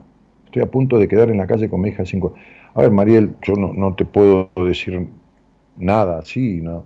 Pero estuviste, no, sé de qué te culpa el hombre o la mujer que está, no sé con qué, tienes una pareja, me parece un varón, que es el padre de, tu niño. Este, de, ¿De qué cosa te culpa? No entiendo. Por eso, eh, por más que me digas de qué te culpa, igual yo la única manera que tengo es hablar un poco con vos, ver cuál es tu posición, porque me parece que en pareja no estuviste nunca. Me parece que estuviste conviviendo con alguien, pero eso no es pareja. Pareja dice la palabra algo parejo. ¿Viste? las personas no usan las palabras este, este, ¿no? Este, Hoy me decía un, amigo mío, me decía, digo, ¿cómo andás? ¿No? Que hace tiempo que no lo veo, que eso como un año. Este, y me decía, eh, aquí estoy, estoy con dos parejas, ¿cómo con dos parejas? Digo, ¿estarás saliendo con dos mujeres? ¿Vivís con alguna? No. ¿Y de qué pareja me hablas? Este, ¿Podría tener dos parejas, estar viviendo con las dos? ¿O podría tener dos parejas de vivir una semana con una, otra semana con la otra? Pero si no vive con ninguna, ¿De qué pareja me hablas? Tienes razón, me dijo. Fernando Cabrera dice un abrazo grande para este muchacho, una vida muy dura. Así que vos, este, Mariel, al parecer, discúlpame que, que, que, emita esta opinión, pero me estás pidiendo, pero me da la sensación que pareja no tuviste nunca, me da la sensación que viviste, conviviste con alguien. También se puede convivir con, alguien con quien uno alquila el departamento, con, un amigo, lo alquila junto, pero no es una pareja. Eh, pero bueno, este, en algún momento, si querés, este, hablamos. ¿No? Eh, Cristina Carten dice, Martín fue mi psicóloga gracias a vos, alta genia, sí, sí, una, una tipa bárbara, sí, sí. Este, oh, oh, oh. Cristina dice, Cristina Braida dice, ¿era en Almagro? ¿Era en el Colegio San Carlos? Sí, en Almagro, en el Colegio San Carlos, sí, sí. Ahí fue que en el teatro de ese colegio, eh, ahí está el, el, el, ay Dios, el COSAL, el Instituto de Enseñanza de, Locutores, además del colegio y todo. Este, tiene un teatro muy grande, muy, tenía, tiene, me imagino, muy lindo. Bueno, los colegios salesianos de la, de la obra de Don Bosco, eh, este es un colegio de la obra de Don Bosco, este, suelen tener teatros, ¿no? Yo en Ramos Mejía, este, cuando iba al colegio Don Bosco, teníamos un teatro de 800 o 900 localidades aproximadamente este, un cine-teatro, ¿eh? porque había pantalla de cine inmensa, como un cine, para 800 o 900 personas creo que era, aproximadamente, bueno, este, un, teatro, un cine-teatro precioso. suelen tener los colegios salesianos cuando tienen espacio, lógicamente, pero porque casi todos son espaciosos. Eh, sí, fue ahí, en el colegio, en el colegio, en el colegio de, Don Bosco de fue el colegio de Don Bosco de Almagro. Creo que era el colegio San Carlos, me parece, pero no sé. E, es, obra de Don Bosco. Em,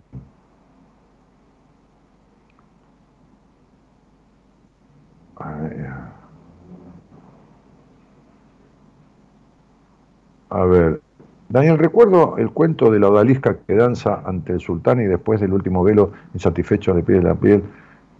Sí, sí, era un cuento muy lindo. Sí, sí, que refiere a, a, entregar todo y un poco más, ¿no? Para contarle ser querido o aceptado, ¿no?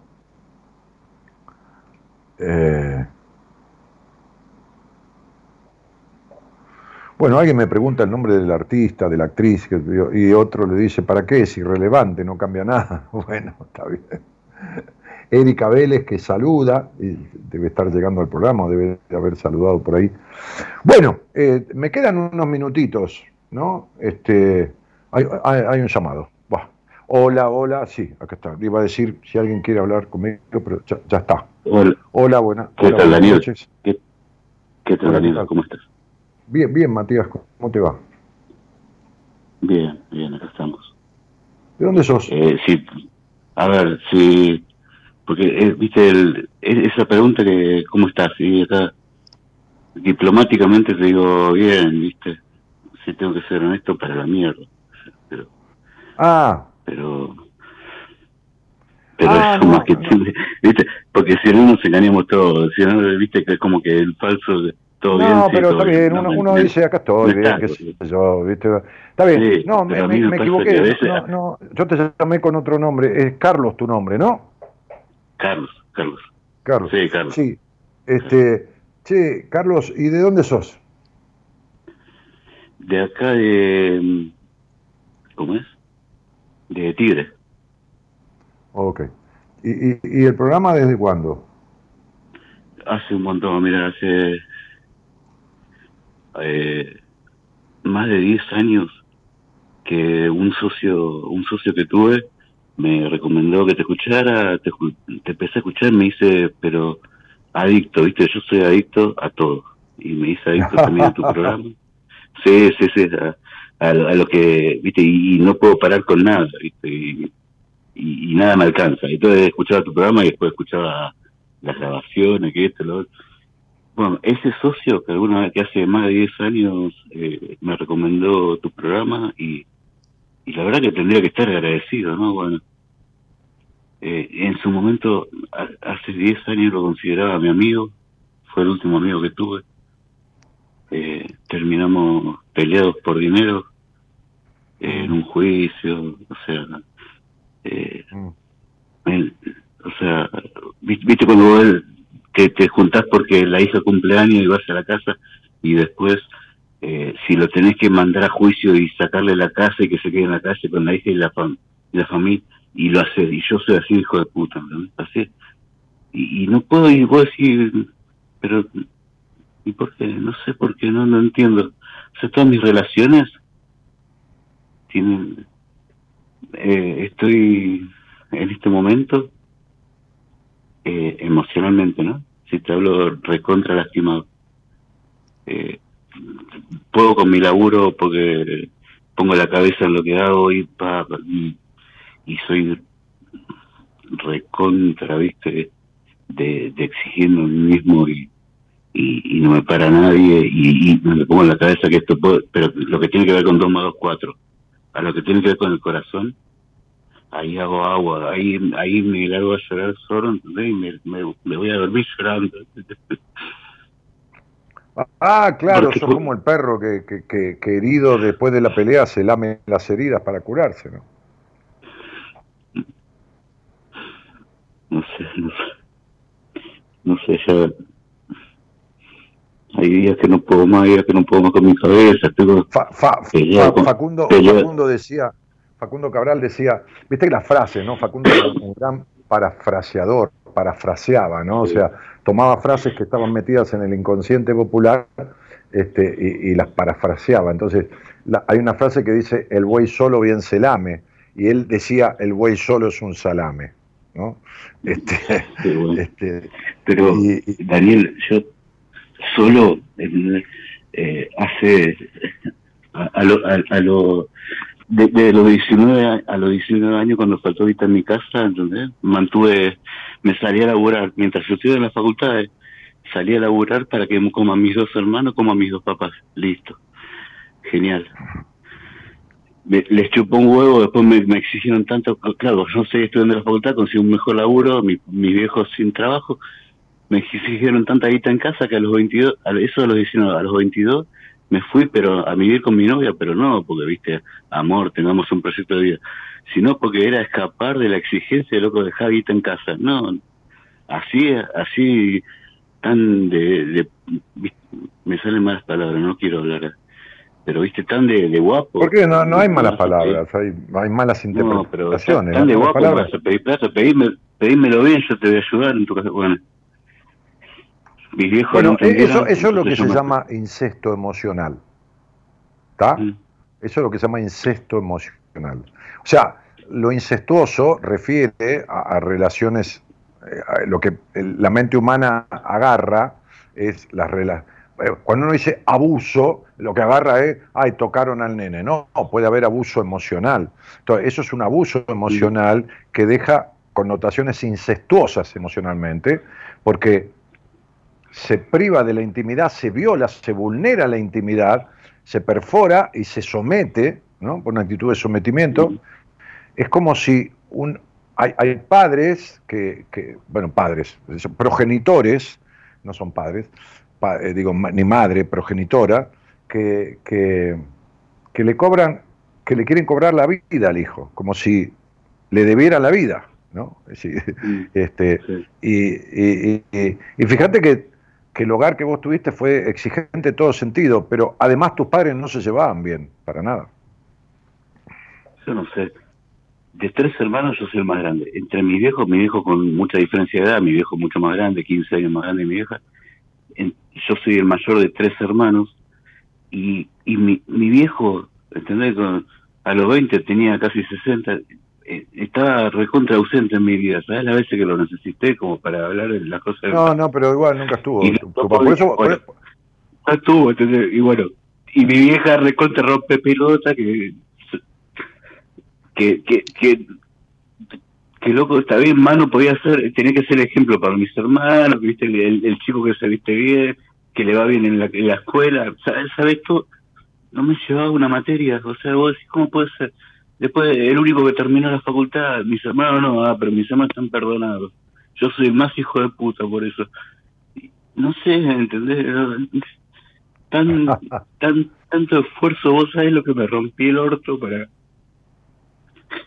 para ser alguien, para hacer lo que lo que de chico había que hacer. ¿Entendés? claro, para seguir, como yo decía en la apertura, querido Carlos, este, para, para Mm. hacer el, eh, para transitar el camino que los demás trazaron. Por eso Mm. tu soledad tan fuerte, por eso tu intolerancia, por eso eh, tus decepciones de, de- de- y tus conflictos con los hombres, ¿entendés? Eh, con el mundo en general, porque, porque es mundo. tremendo el conflicto con el padre. Este, y con la madre Mm. que en realidad tuviste una madre muy, muy, muy, muy infeliz, o sea, muy no feliz, muy, muy, muy insatisfecha, muy, muy, muy, Mm. muy de todo, negativamente hablando, pobre, ¿no? Este, y un hogar pena, ¿eh? intolerante, ¿no? un hogar tremendamente intolerante. Entonces, digo, fíjate que el camino que has transitado vos ha sido el camino de acciones, eh, eh, eh, eh, ¿cómo te puedo decir?, impulsadas por otros, este, y decepciones provenientes de ese camino que no es el tuyo. Por eso vos sos un tipo recontra intolerante. Sí, totalmente intolerante. Y bueno, sí. No, y no me bueno, da y- bueno, pero sí. el, el lenguaje con el, te- con el que te criaste es el lenguaje de la intolerancia. Mm, Lógico. sí. Esto, esto de mandar a la puta de los paridos al primero que, que no piensa igual que, o parecido, o en el sentido de que, viste que, que está, viste cuando decide decirle es azul, sí es azul, bueno, no, el otro dice que es verde, y lo mando a la concha de la madre, y vos decís, ¿por qué Ta- tanto, tanto me voy a enojar por eso? no pero, puedo ah, respetar, ah, no puedo, no puedo respetar que otro piense distinto, No, me enojo. porque bueno, a Me te respetaron pensar distinto. Mirá, la tendencia a, a la intolerancia viene de dos factores de la infancia, de, de la, Mm. de la intolerancia o, o de la sobreprotección. Porque el sobreprotegido después quiere lo mismo, no acepta que no le sigan dando como le dieron todo en la infancia, ¿entendés? Entonces, no, aguanta nada por menos de lo que quiere. Esto es lo que quiero y quiero eso. Buah, a- a- a- ambas cosas producen intolerancia, pero la intolerancia más fuerte todavía y más arraigada es la del tipo que fue exigido y creado, criado totalmente en la intolerancia, como fuiste vos. ¿Entendés? Sí, y, Entonces, y- y sobreprotegido también, porque tuve una madre que viste que, que vas a bailar, viste, tenés 16 años y no te dejan ir a bailar. E, ese tipo de sobreprotección también, de no tener amigos porque mis amigos... Eso no, es sobreprotección, eso de vuelta es lo mismo. De vuelta es no mm. importa lo que querés, importa lo que yo quiero que seas. La sobreprotección tiene que ver con darle de todo al niño y que el niño haga lo que mm. uno quiere que haga y seguir dándole y el cariño y esto y lo otro y criarlo boludo, porque el sobreprotegido se cría boludo. ¿Entendés? Mm. Porque se siente que no es capaz de conseguir nada por sí mismo y que todo le tienen que dar. Lo que vos tuviste es una violación de tu intimidad y de tus libertades. Es decir, a vos, al, al chico, al muchacho anterior, le cagaron la infancia en el abandono y a vos te cagaron la infancia por, por el sometimiento y por la anulación y por la exigencia. ¿Entendés? O sea, ambos dos, él por el abandono, teniendo la madre ahí, y vos por tener la madre presente, pero intolerante y el padre lo mismo, no te dejaron ser. Entonces no, no hay... Sí, mi, hijo, mi, hijo, yo a veces me identifico cuando vos hablás, viste, eh, loco, metete y poné un límite a mi viejo que me está rompiendo tanto. No, no, no, no, no, pero... ¿Viste? ¿Sabes qué? Pero ese padre ausente que... vos sí. Está bien, me, me habrá querido mucho, o sea, me habrá... Fui su hijo y me habrá querido mucho. Ya murió, por suerte.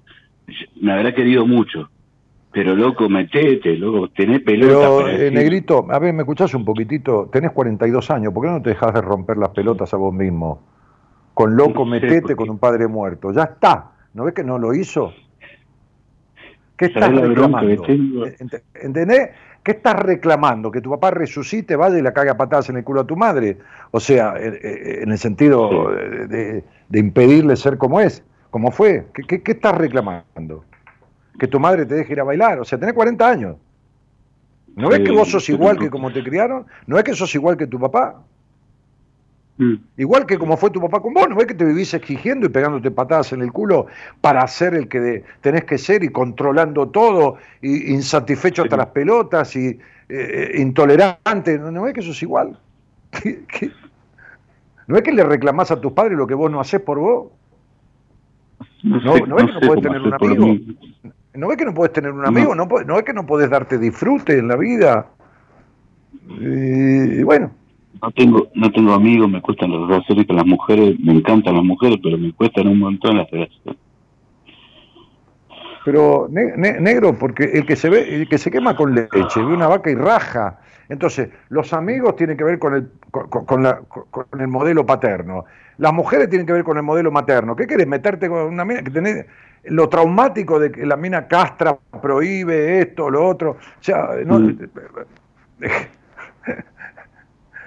tu mamá era tu mamá, tu papá era tu papá. Eso no quiere decir que los hombres sean como tu padre ni que las mujeres sean como tu madre. Pero bueno, vos tenés los modelos internalizados de una manera que lo único que haces es joderte la vida, no es que tu mamá no te deja ir a bailar, no te deja disfrutar, no importa, el hogar en sí, porque tu padre apoyaba, era socio, no decía nada, no por boludo, porque estaba de acuerdo. Bueno, no es que vos haces lo mismo con vos, no es que no hay disfrute, no hay amigos, no todo, todavía estás obedeciendo a tu papá y a tu mamá. ¿Qué querés que te diga? Tenés 41 años y todavía sería papá, mamá, quédense tranquilo, aunque se revienten muriendo, me chupa un huevo, yo voy a ser como ustedes quisieron que fuera.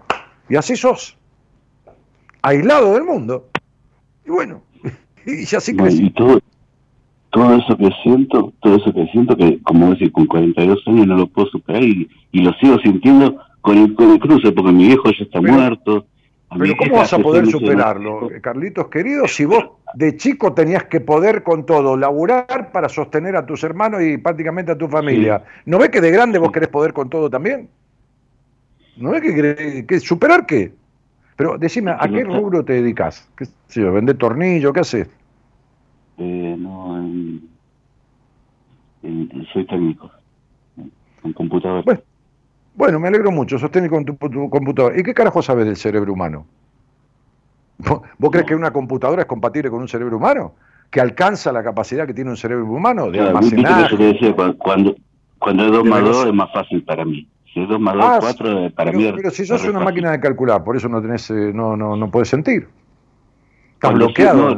cuando, siento, cuando siento me duele tanto, viste, yo te dije, soy adicto, entonces si, si no tapo con, con escucharte a vos hasta las 4 de la mañana, tapo con trabajar hasta las 5 de la mañana, si no tapo con y con lo que sea, y con la sustancia de la que más te gusta, ¿entendés? Es decir, la, más, la que está más a mano, voy, voy al chino, me compro un vino. Es la sustancia de, y con eso tapé lo que siento porque no puedo, no, lo que siento me duele tanto que para mí me resulta mucho más fácil la vida si es 2 más 2 igual 4. Si tengo que No, pero no es- pero me, no duele, me duele, me duele, me duele, ¿entendés? Me duele un montón y no quiero sentir, ¿entendés? No, no, no, no, vos no querés sentir, no, no, no. Te duele un montón, no querés sentir, no. Mirá, loco, cuando a mí se me rompe la computadora, este, que toco madera o algo, yo llamo al técnico que la arregle, ¿viste? Y cuando se me rompe la cabeza, no llamo al técnico de la computadora. Veo un, un- un amigo, un colega, digo a alguien y le hago una pregunta, ¿no? no porque tenga la cabeza rota, pero una manera de decir, cuando tengo algo que no entiendo, consulto a alguien que se dedica no a computadoras, sino que se dedica a comprender los vericuetos de la mente y de la psiquis. Vos no. Vos no haces nada de eso. La adicción es un No, padre desdibujado y un castigo a la madre por haber elegido ese padre. Entonces vos sos un adicto por todos los costados. ¿no? O sea, la adicción es un padre desdibujado y un castigo a la madre por haber elegido ese padre. O sea que tenés las dos bases para tener adicciones de lo que sea. ¿No? Al trabajo, a la Sí. sustancia, a lo que mierda sea. Bien, la soledad que sentiste la provocas vos, porque no te relacionas con nadie, pero tampoco buscas arreglarte las causas que te lo impiden. Porque si vos buscaras arreglar y las arreglaras, entonces estarías desobedeciendo a tu madre y a tu padre, que te lo prohibieron. Te prohibieron la- el disfrute, te prohibieron la vincularidad, te prohibieron la libertad, te prohibieron Sí. todo. Entonces vos seguís obedeciéndoles. Sí. Entonces, no es que vos no querés sentir, pero te duele, no, un carajo, es todo mentira. Te están mintiendo, vos No, solito ¿cómo? te estás mintiendo. Sí, a, ver, a, mí, a mí me duele un montón. Cuando siento, yo prefiero No, no, no, no, porque no sabés lo que es sentir. me- No, no sabés lo que es sentir. No sabés lo que es sentir sanamente. No lo sabés. No lo sabés. no, solamente, solamente No, y enfermo bueno, por eso vos tenés los sentimientos ensuciados y obstruidos, colapsados e lo, lo que interferidos. siento y Mirá, me Carlos, siento es- odio, está- ren- odio, está- es, tan, rencor. es tan terrible lo que vos no podés ser vos mismo que ni siquiera pones tu nombre en la conversación. Y tenés 42 años, no tenés huevo, ¿entendiste? No tenés Sí. huevos, sos un cagón. Sos el mismo cagón que tu hogar crió. Tan cagón que no te animás a decir tu nombre verdadero. Mirá si serás cagón. Mirá si serás prohibido de vos mismo. Mirá si serás intolerante de vos mismo. Mirá si serás poco hombre. Fíjate, ¿de qué me hablas de sentir? No, vos no te permitís sentir ni quién sos. Así que imagínate el resto, hermano. A ver si te cae la ficha de una puta vez por todas. No, a ver, a ver si te cae la a ver si te cae la ficha de una puta vez por todas. ¿Quién te cree que sos? ¿Entendés? No te, no te estoy diciendo que no puedo sentir, que no... Pero que- no, que no, no, y cuando siento me duele mucho. tapo- No, no porque no sabés lo que es sentir. Dijiste que me cuando duela, siento me- me duele mucho. No sabés, no me Bien. discutas a mí, pero vamos a discutir a mí No, no discuto, no, no. No, Por pero eso, no pueden, que me escri- duela- no, pueden, no pueden escribir un renglón de los libros, de los ocho libros que yo escribí. O sea, vos, vos no tenés Sí, ni idea no. de nada de tu vida, ni de nada. Entonces vos sos un tipo Pero, ¿qué te anulado, que decís algo y lo corregís a los dos minutos. Entonces vos decís, cuando siento me duele tanto que lo tapo. Mentira, Sí. nunca Sí. sentiste. No, no sabés lo que es sentir. Entonces no me vengas a joder a mí. No sabés ni lo que se siente ser uno mismo un rato.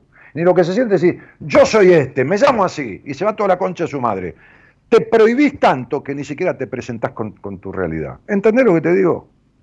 A lo mejor Sí, ni sos claro. técnico de computadora y mentiste la profesión. Pues tenés miedo que alguien se dé cuenta de que vos sos un flojo y que estás hablando conmigo y que. Mirá, vos, ¿hasta dónde te prohibís ser vos? Mirá, hasta la falta de huevo que tenés. Fíjate a dónde llega, ¿eh? La prohibición Sí. de vos mismo. Hermano querido, te compadezco con toda mi alma. No me da lástima, porque lástima se le tiene a un perro, pero me da pena que un tipo de 41 años esté como estás vos. Solo, aislado, Eh, retirado yo- yo no- en el sacrificio, juntando plata y adicto. Me da pena que no hagas Sí. nada. Me da pena que te quieras tan poco. Y que no hagas nada. te ¿eh? para pedirte ayuda. Bueno, pero, te- a ver, Ah, ah, va, ah, bueno, ahora, ahora, ahora empezamos la conversación de vuelta. Ahora la empezamos de vuelta. bueno, Ahora, ahora. Ah, llamo para pedirte ayuda. Muy bien, bajó la omnipotencia. Ah, porque esta es la omnipotencia tuya. Me haces acordar a Danielito Martínez. A Danielito Martínez cuando tenía 30 años, ¿viste? ¿A dónde vas? Le decía yo a mi socia. Casate, casate y escucha. Porque ya de hablar boludeces tenés 40 años. Escucha, escucha que te va a bien. Le decía a mi socia yo, ¿a dónde vas? A terapia. Ah, aparte de gorda, sos boluda. No hay, cosa, no hay cosa peor que le digas a una mina que está gorda, aunque no lo esté, ¿viste? O sea, aparte de gorda, boluda. Escuchá, ¿eh? Escuchá la, la, la, la, omnipotencia y la intolerancia, ¿no? Bien, ok. Aparte de gorda, pero ¿cómo boluda? ¿Por qué? Porque ¿qué vas a ir a terapia? ¿Cómo vas a ver un qué? ¿Un psicólogo para que te arregle tu problema? Yo tengo un problema y me lo arreglo yo solo, boluda. Le decía a mi socia de la empresa inmobiliaria esto. Yo tengo un problema, me lo arreglo yo. Mira si le voy a pagar a un tipo para que me arregle un problema. Esto le decía yo a los 28, 29, 30 y 31 años. A los 31 años se me partió la cabeza en 50 mil pedazos y llegué siendo el más pobrecito, este, eh, ¿cómo te puedo decir? Este, eh, eh, inválido, desvalido y discapacitado de los seres humanos del mundo. Y le dije al tipo, por favor, ayúdeme. ¿Entendés? Bien. Entonces, cuando vos decís, mirá, pero yo llamo para pedirte ayuda, digo, ah, ahora empezamos de vuelta. Ahora sí.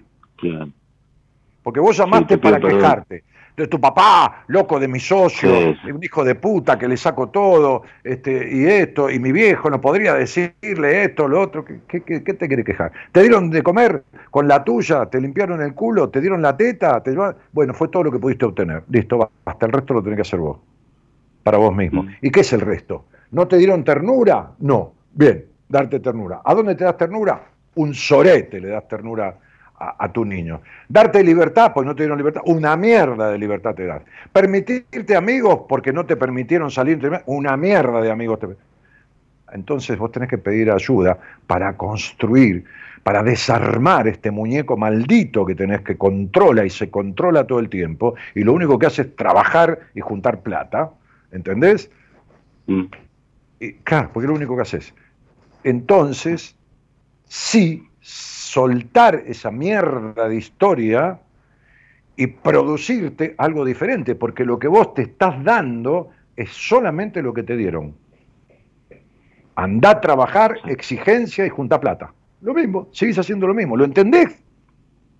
Sí, Y bueno, entonces, ¿de, qué carajo te querés ¿de qué carajo te querés quejar de que tu papá no hizo esto por vos si vos no lo haces por vos, Carlitos. Si vos no lo haces por vos. Suponete que podríamos llevar a un tribunal a tu padre y meterlo preso por esto que suponete que existiera un tribunal de familia que lo meta preso por abandono de persona, abandono en manos de una madre psicópata, porque tu madre no, sé, le interno un geriátrico eh, en un par de años. Claro, claro, pero, pero, el juez te dejaría preso a vos también, porque vos haces lo mismo con vos.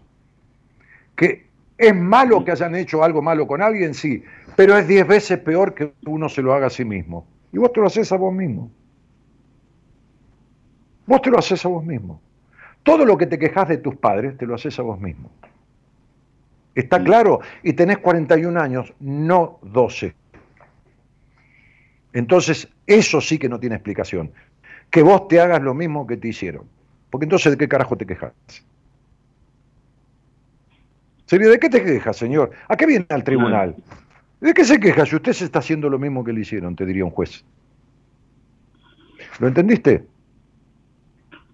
Sí, Daniel, a mí me enseñaron que poniendo en palabras lo que yo sentía, viste, salía al dolor, pero yo por eso, si los tengo que mandar a la puta de los padres, lo mando, eh, pero eh, el tema, que no, no, no, no, se me alivia, no, no, no me alivia el dolor. No, no, no, estás equivocado. ¿Quién te enseñó que poniendo en palabras lo que sentías se te iba el dolor? Y en un tratamiento de adicción, como soy adicto, me digo, si vos decís lo que sentí, ahora te va a ir mejor en la vida. Y no me fue mejor, ¿entendés? Me fue cada vez peor. Entonces estoy podrido ya no sé cómo hacer, por eso te pido ayuda. Porque eh, el, el, el, el eh, a ver.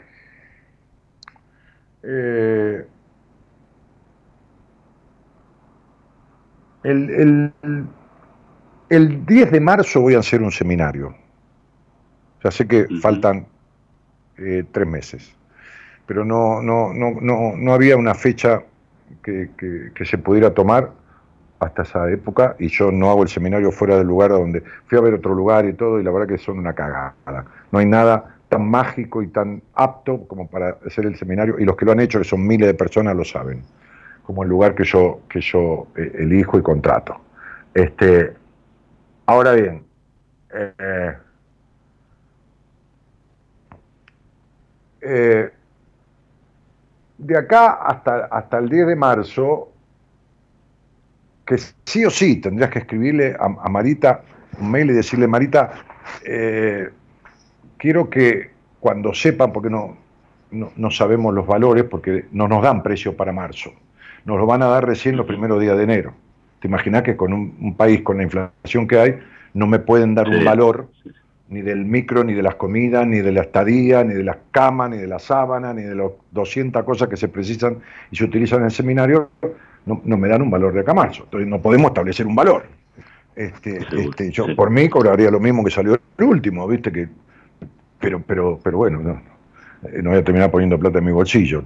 Entonces, pero sí, escribíle a Marita, este, hoy me pedí una persona también, va a venir una gente del exterior también, este, decirle, Marita, cuando tengas los valores del seminario, que no son nada alocados, hoy vino un amigo este, de Colombia con el que estuve cenando y alquiló un departamento por cinco días y le, salió más caro de lo que, lo que salió el seminario último. Pero, este, mm. departamento para él solo.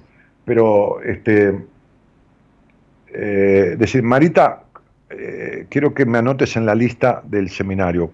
Cuando tenga el valor, este, cuando tengas el valor, avísame. Entonces Marita va eh, escribiéndole a la gente por el orden de, de llegada, ¿entendés? porque es un seminario para 30 personas, ¿viste?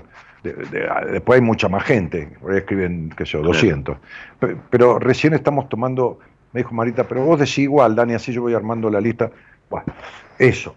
Y, y hay una mujer que me gusta mucho, digo, una mujer que me gusta mucho, quiere decir que me gusta mucho para vos como, como terapeuta. Este, este, claro, una mujer con mucho carácter, y mucha personalidad como tu madre, pero con una vida totalmente diferente a tu madre. ¿Entendés? O sea, con carácter, con personalidad, lógicamente, no una boluda, pero con una vida totalmente diferente a tu madre, que crió a sus hijos totalmente diferente a los que lo crió tu madre. Mala, los hijos viven en el exterior, la madre los ayudó a irse, esto, lo otro. Este, ella ha sido una viajera del mundo mucho tiempo, así que no es casualidad que sus hijos también este, este, eh, estén viviendo en otros países.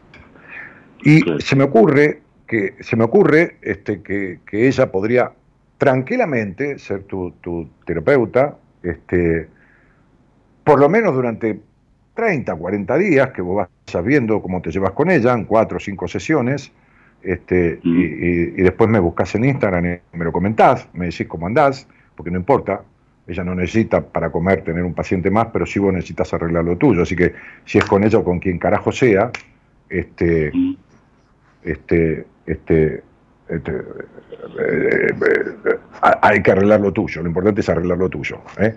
Este, ¿Sabes que había pensado en, decirte a vos, hacer terapia con vos? Porque. No, no, no, no. no, me, identifico, me identifico, viste, cuando.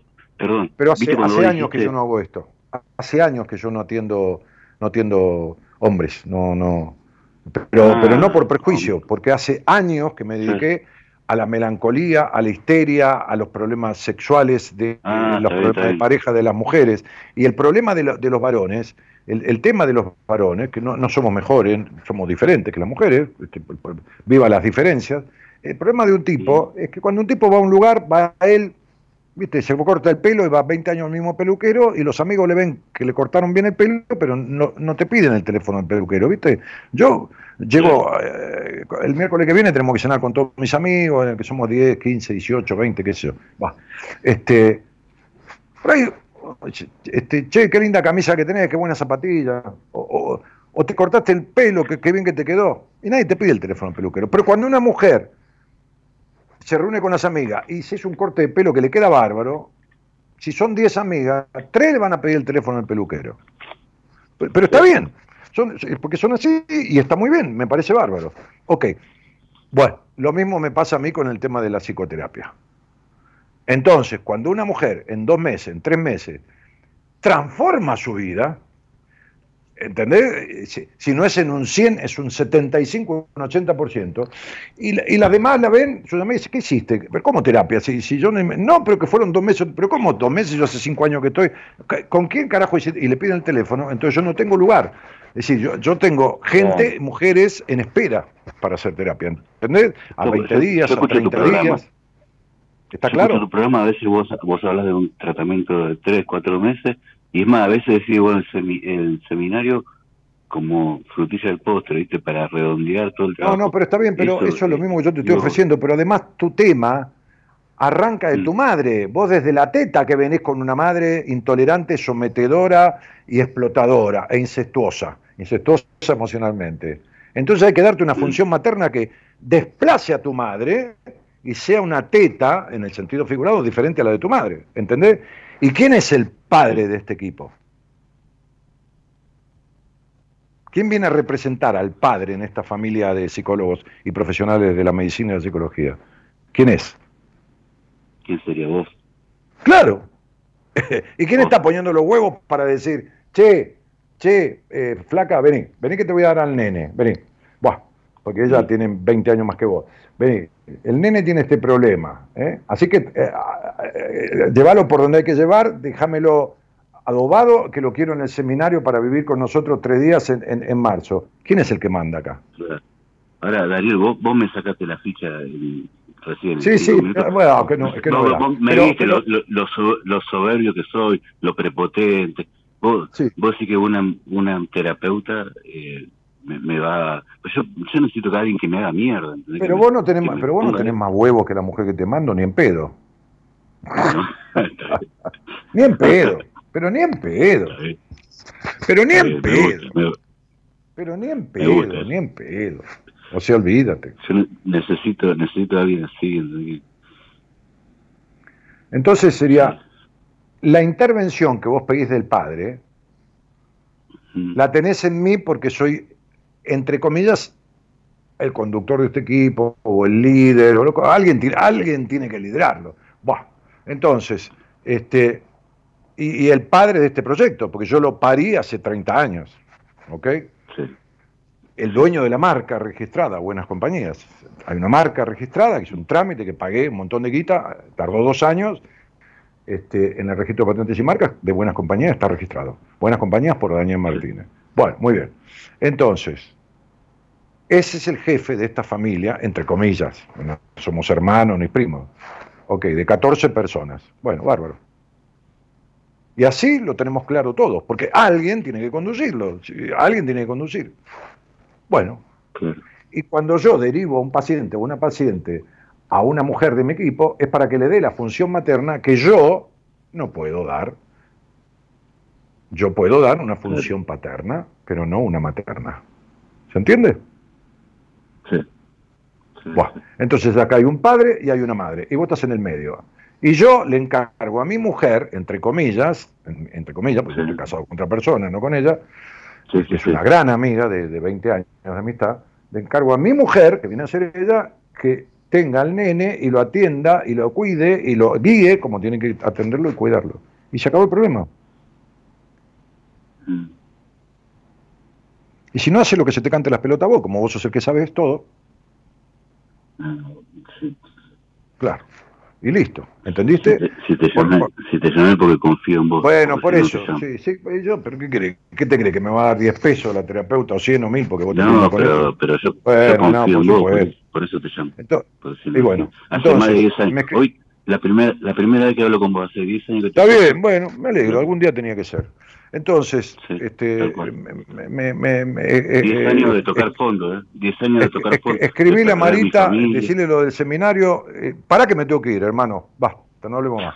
Está bien, está bien. escribí la Marita, decirle lo del seminario y, y escribí a mí en Instagram este, y yo te doy el- el- los datos de, de esta mujer y yo le explico el caso. Yo la llamo, le explico el caso y vos te vas con, con ella. Dale. Y tenés tres o cuatro sesiones. Si no te gusta, me avisás. ¿Ok? Es más Es- fácil que ella te eh, eche a vos que que vos la eches a ella. ¿eh? No, Así que en cuanto rompe un poquito las pelotas, te manda la mierda. eh, esto que yo te decía, esto de la adicción. Che, flaco, me tengo que ir. ¿Tomaste merca? Dale. No, ¿Tomaste merca? No, no, no. No, ¿tomás cocaína? No, me estoy fumando un... No, no tomo, no tomo. no. Me estoy fumando un cigarrillo nada más. Bueno, muy bien. Porque además esta mujer, además de ser psicóloga con medalla de honor de la Universidad de Buenos Aires, es tiene un posgrado en adicciones. Para que sepas, Mm. para que sepas a quién Ah, te mando. Además ha escrito libros, además es directora de teatro, además ha estrenado en Estados Unidos con una orquesta sinfónica la ópera, la obra, este, la ópera María de Buenos Aires. Este, además es maestra en Reiki, además es directora de teatro, además es concertista de piano, además grabó dos discos con temas de la Piaf. Eh, ¿Te das cuenta de dónde te estoy mandando? Igualito a tu mamá, ¿no? Igualito a tu mamá. Bah, No, nada, nada que ver, Bueno, nada que ver. flaco, Pero, terminamos la charla. Chao, un abrazo. Muchísimas gracias, Dani. Chao, querido, chao. Chao.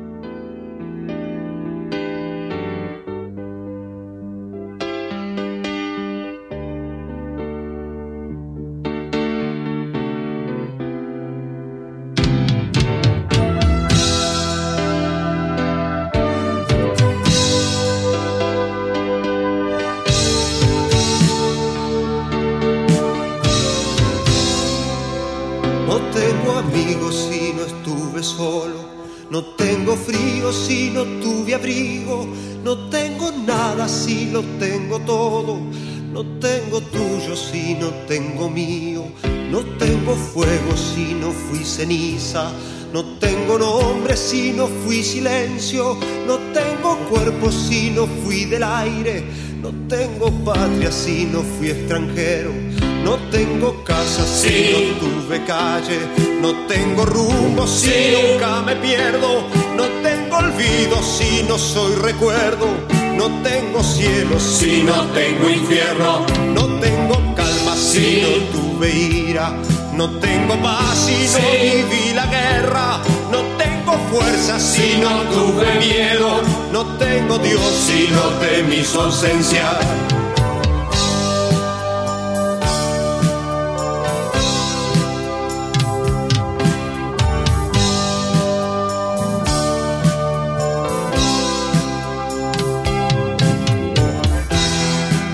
Geraldine Velázquez Guapaya dice: excelente programa, Dani. Saludos desde Perú.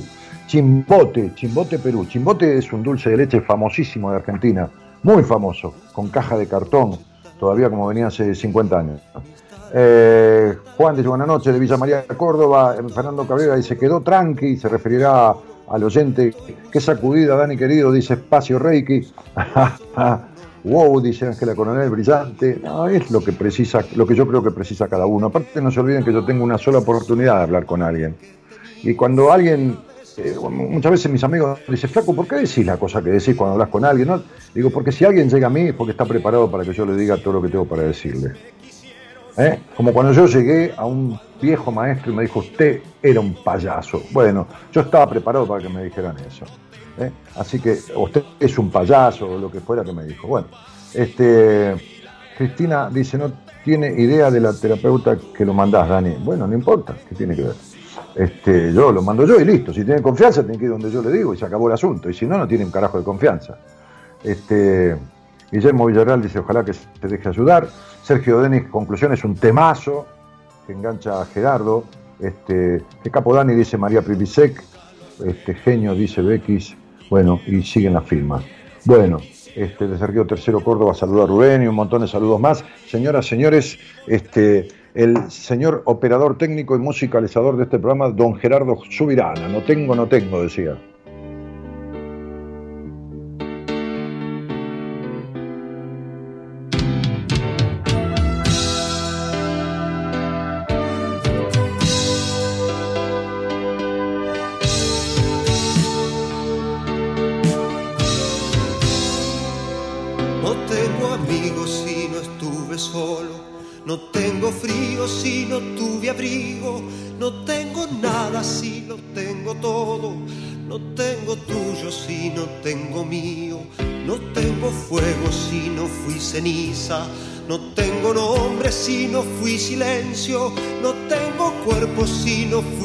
Aire.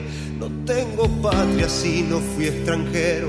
No tengo casa si no tuve calle, no tengo rumbo. En la producción, la señorita Eloísa Ponte. Mañana en Buenas Compañías estará la licenciada en psicología Alejandra Soria, del equipo de profesionales de Buenas Compañías. Bueno, mi nombre es Daniel Jorge Martínez. Les agradezco mucho el permiso que me dan para entrar en sus mentes y en sus almas este, y seguir haciendo este programa que ya va camino a cumplir 30 años. Buenas noches a todos y muchas gracias por estar.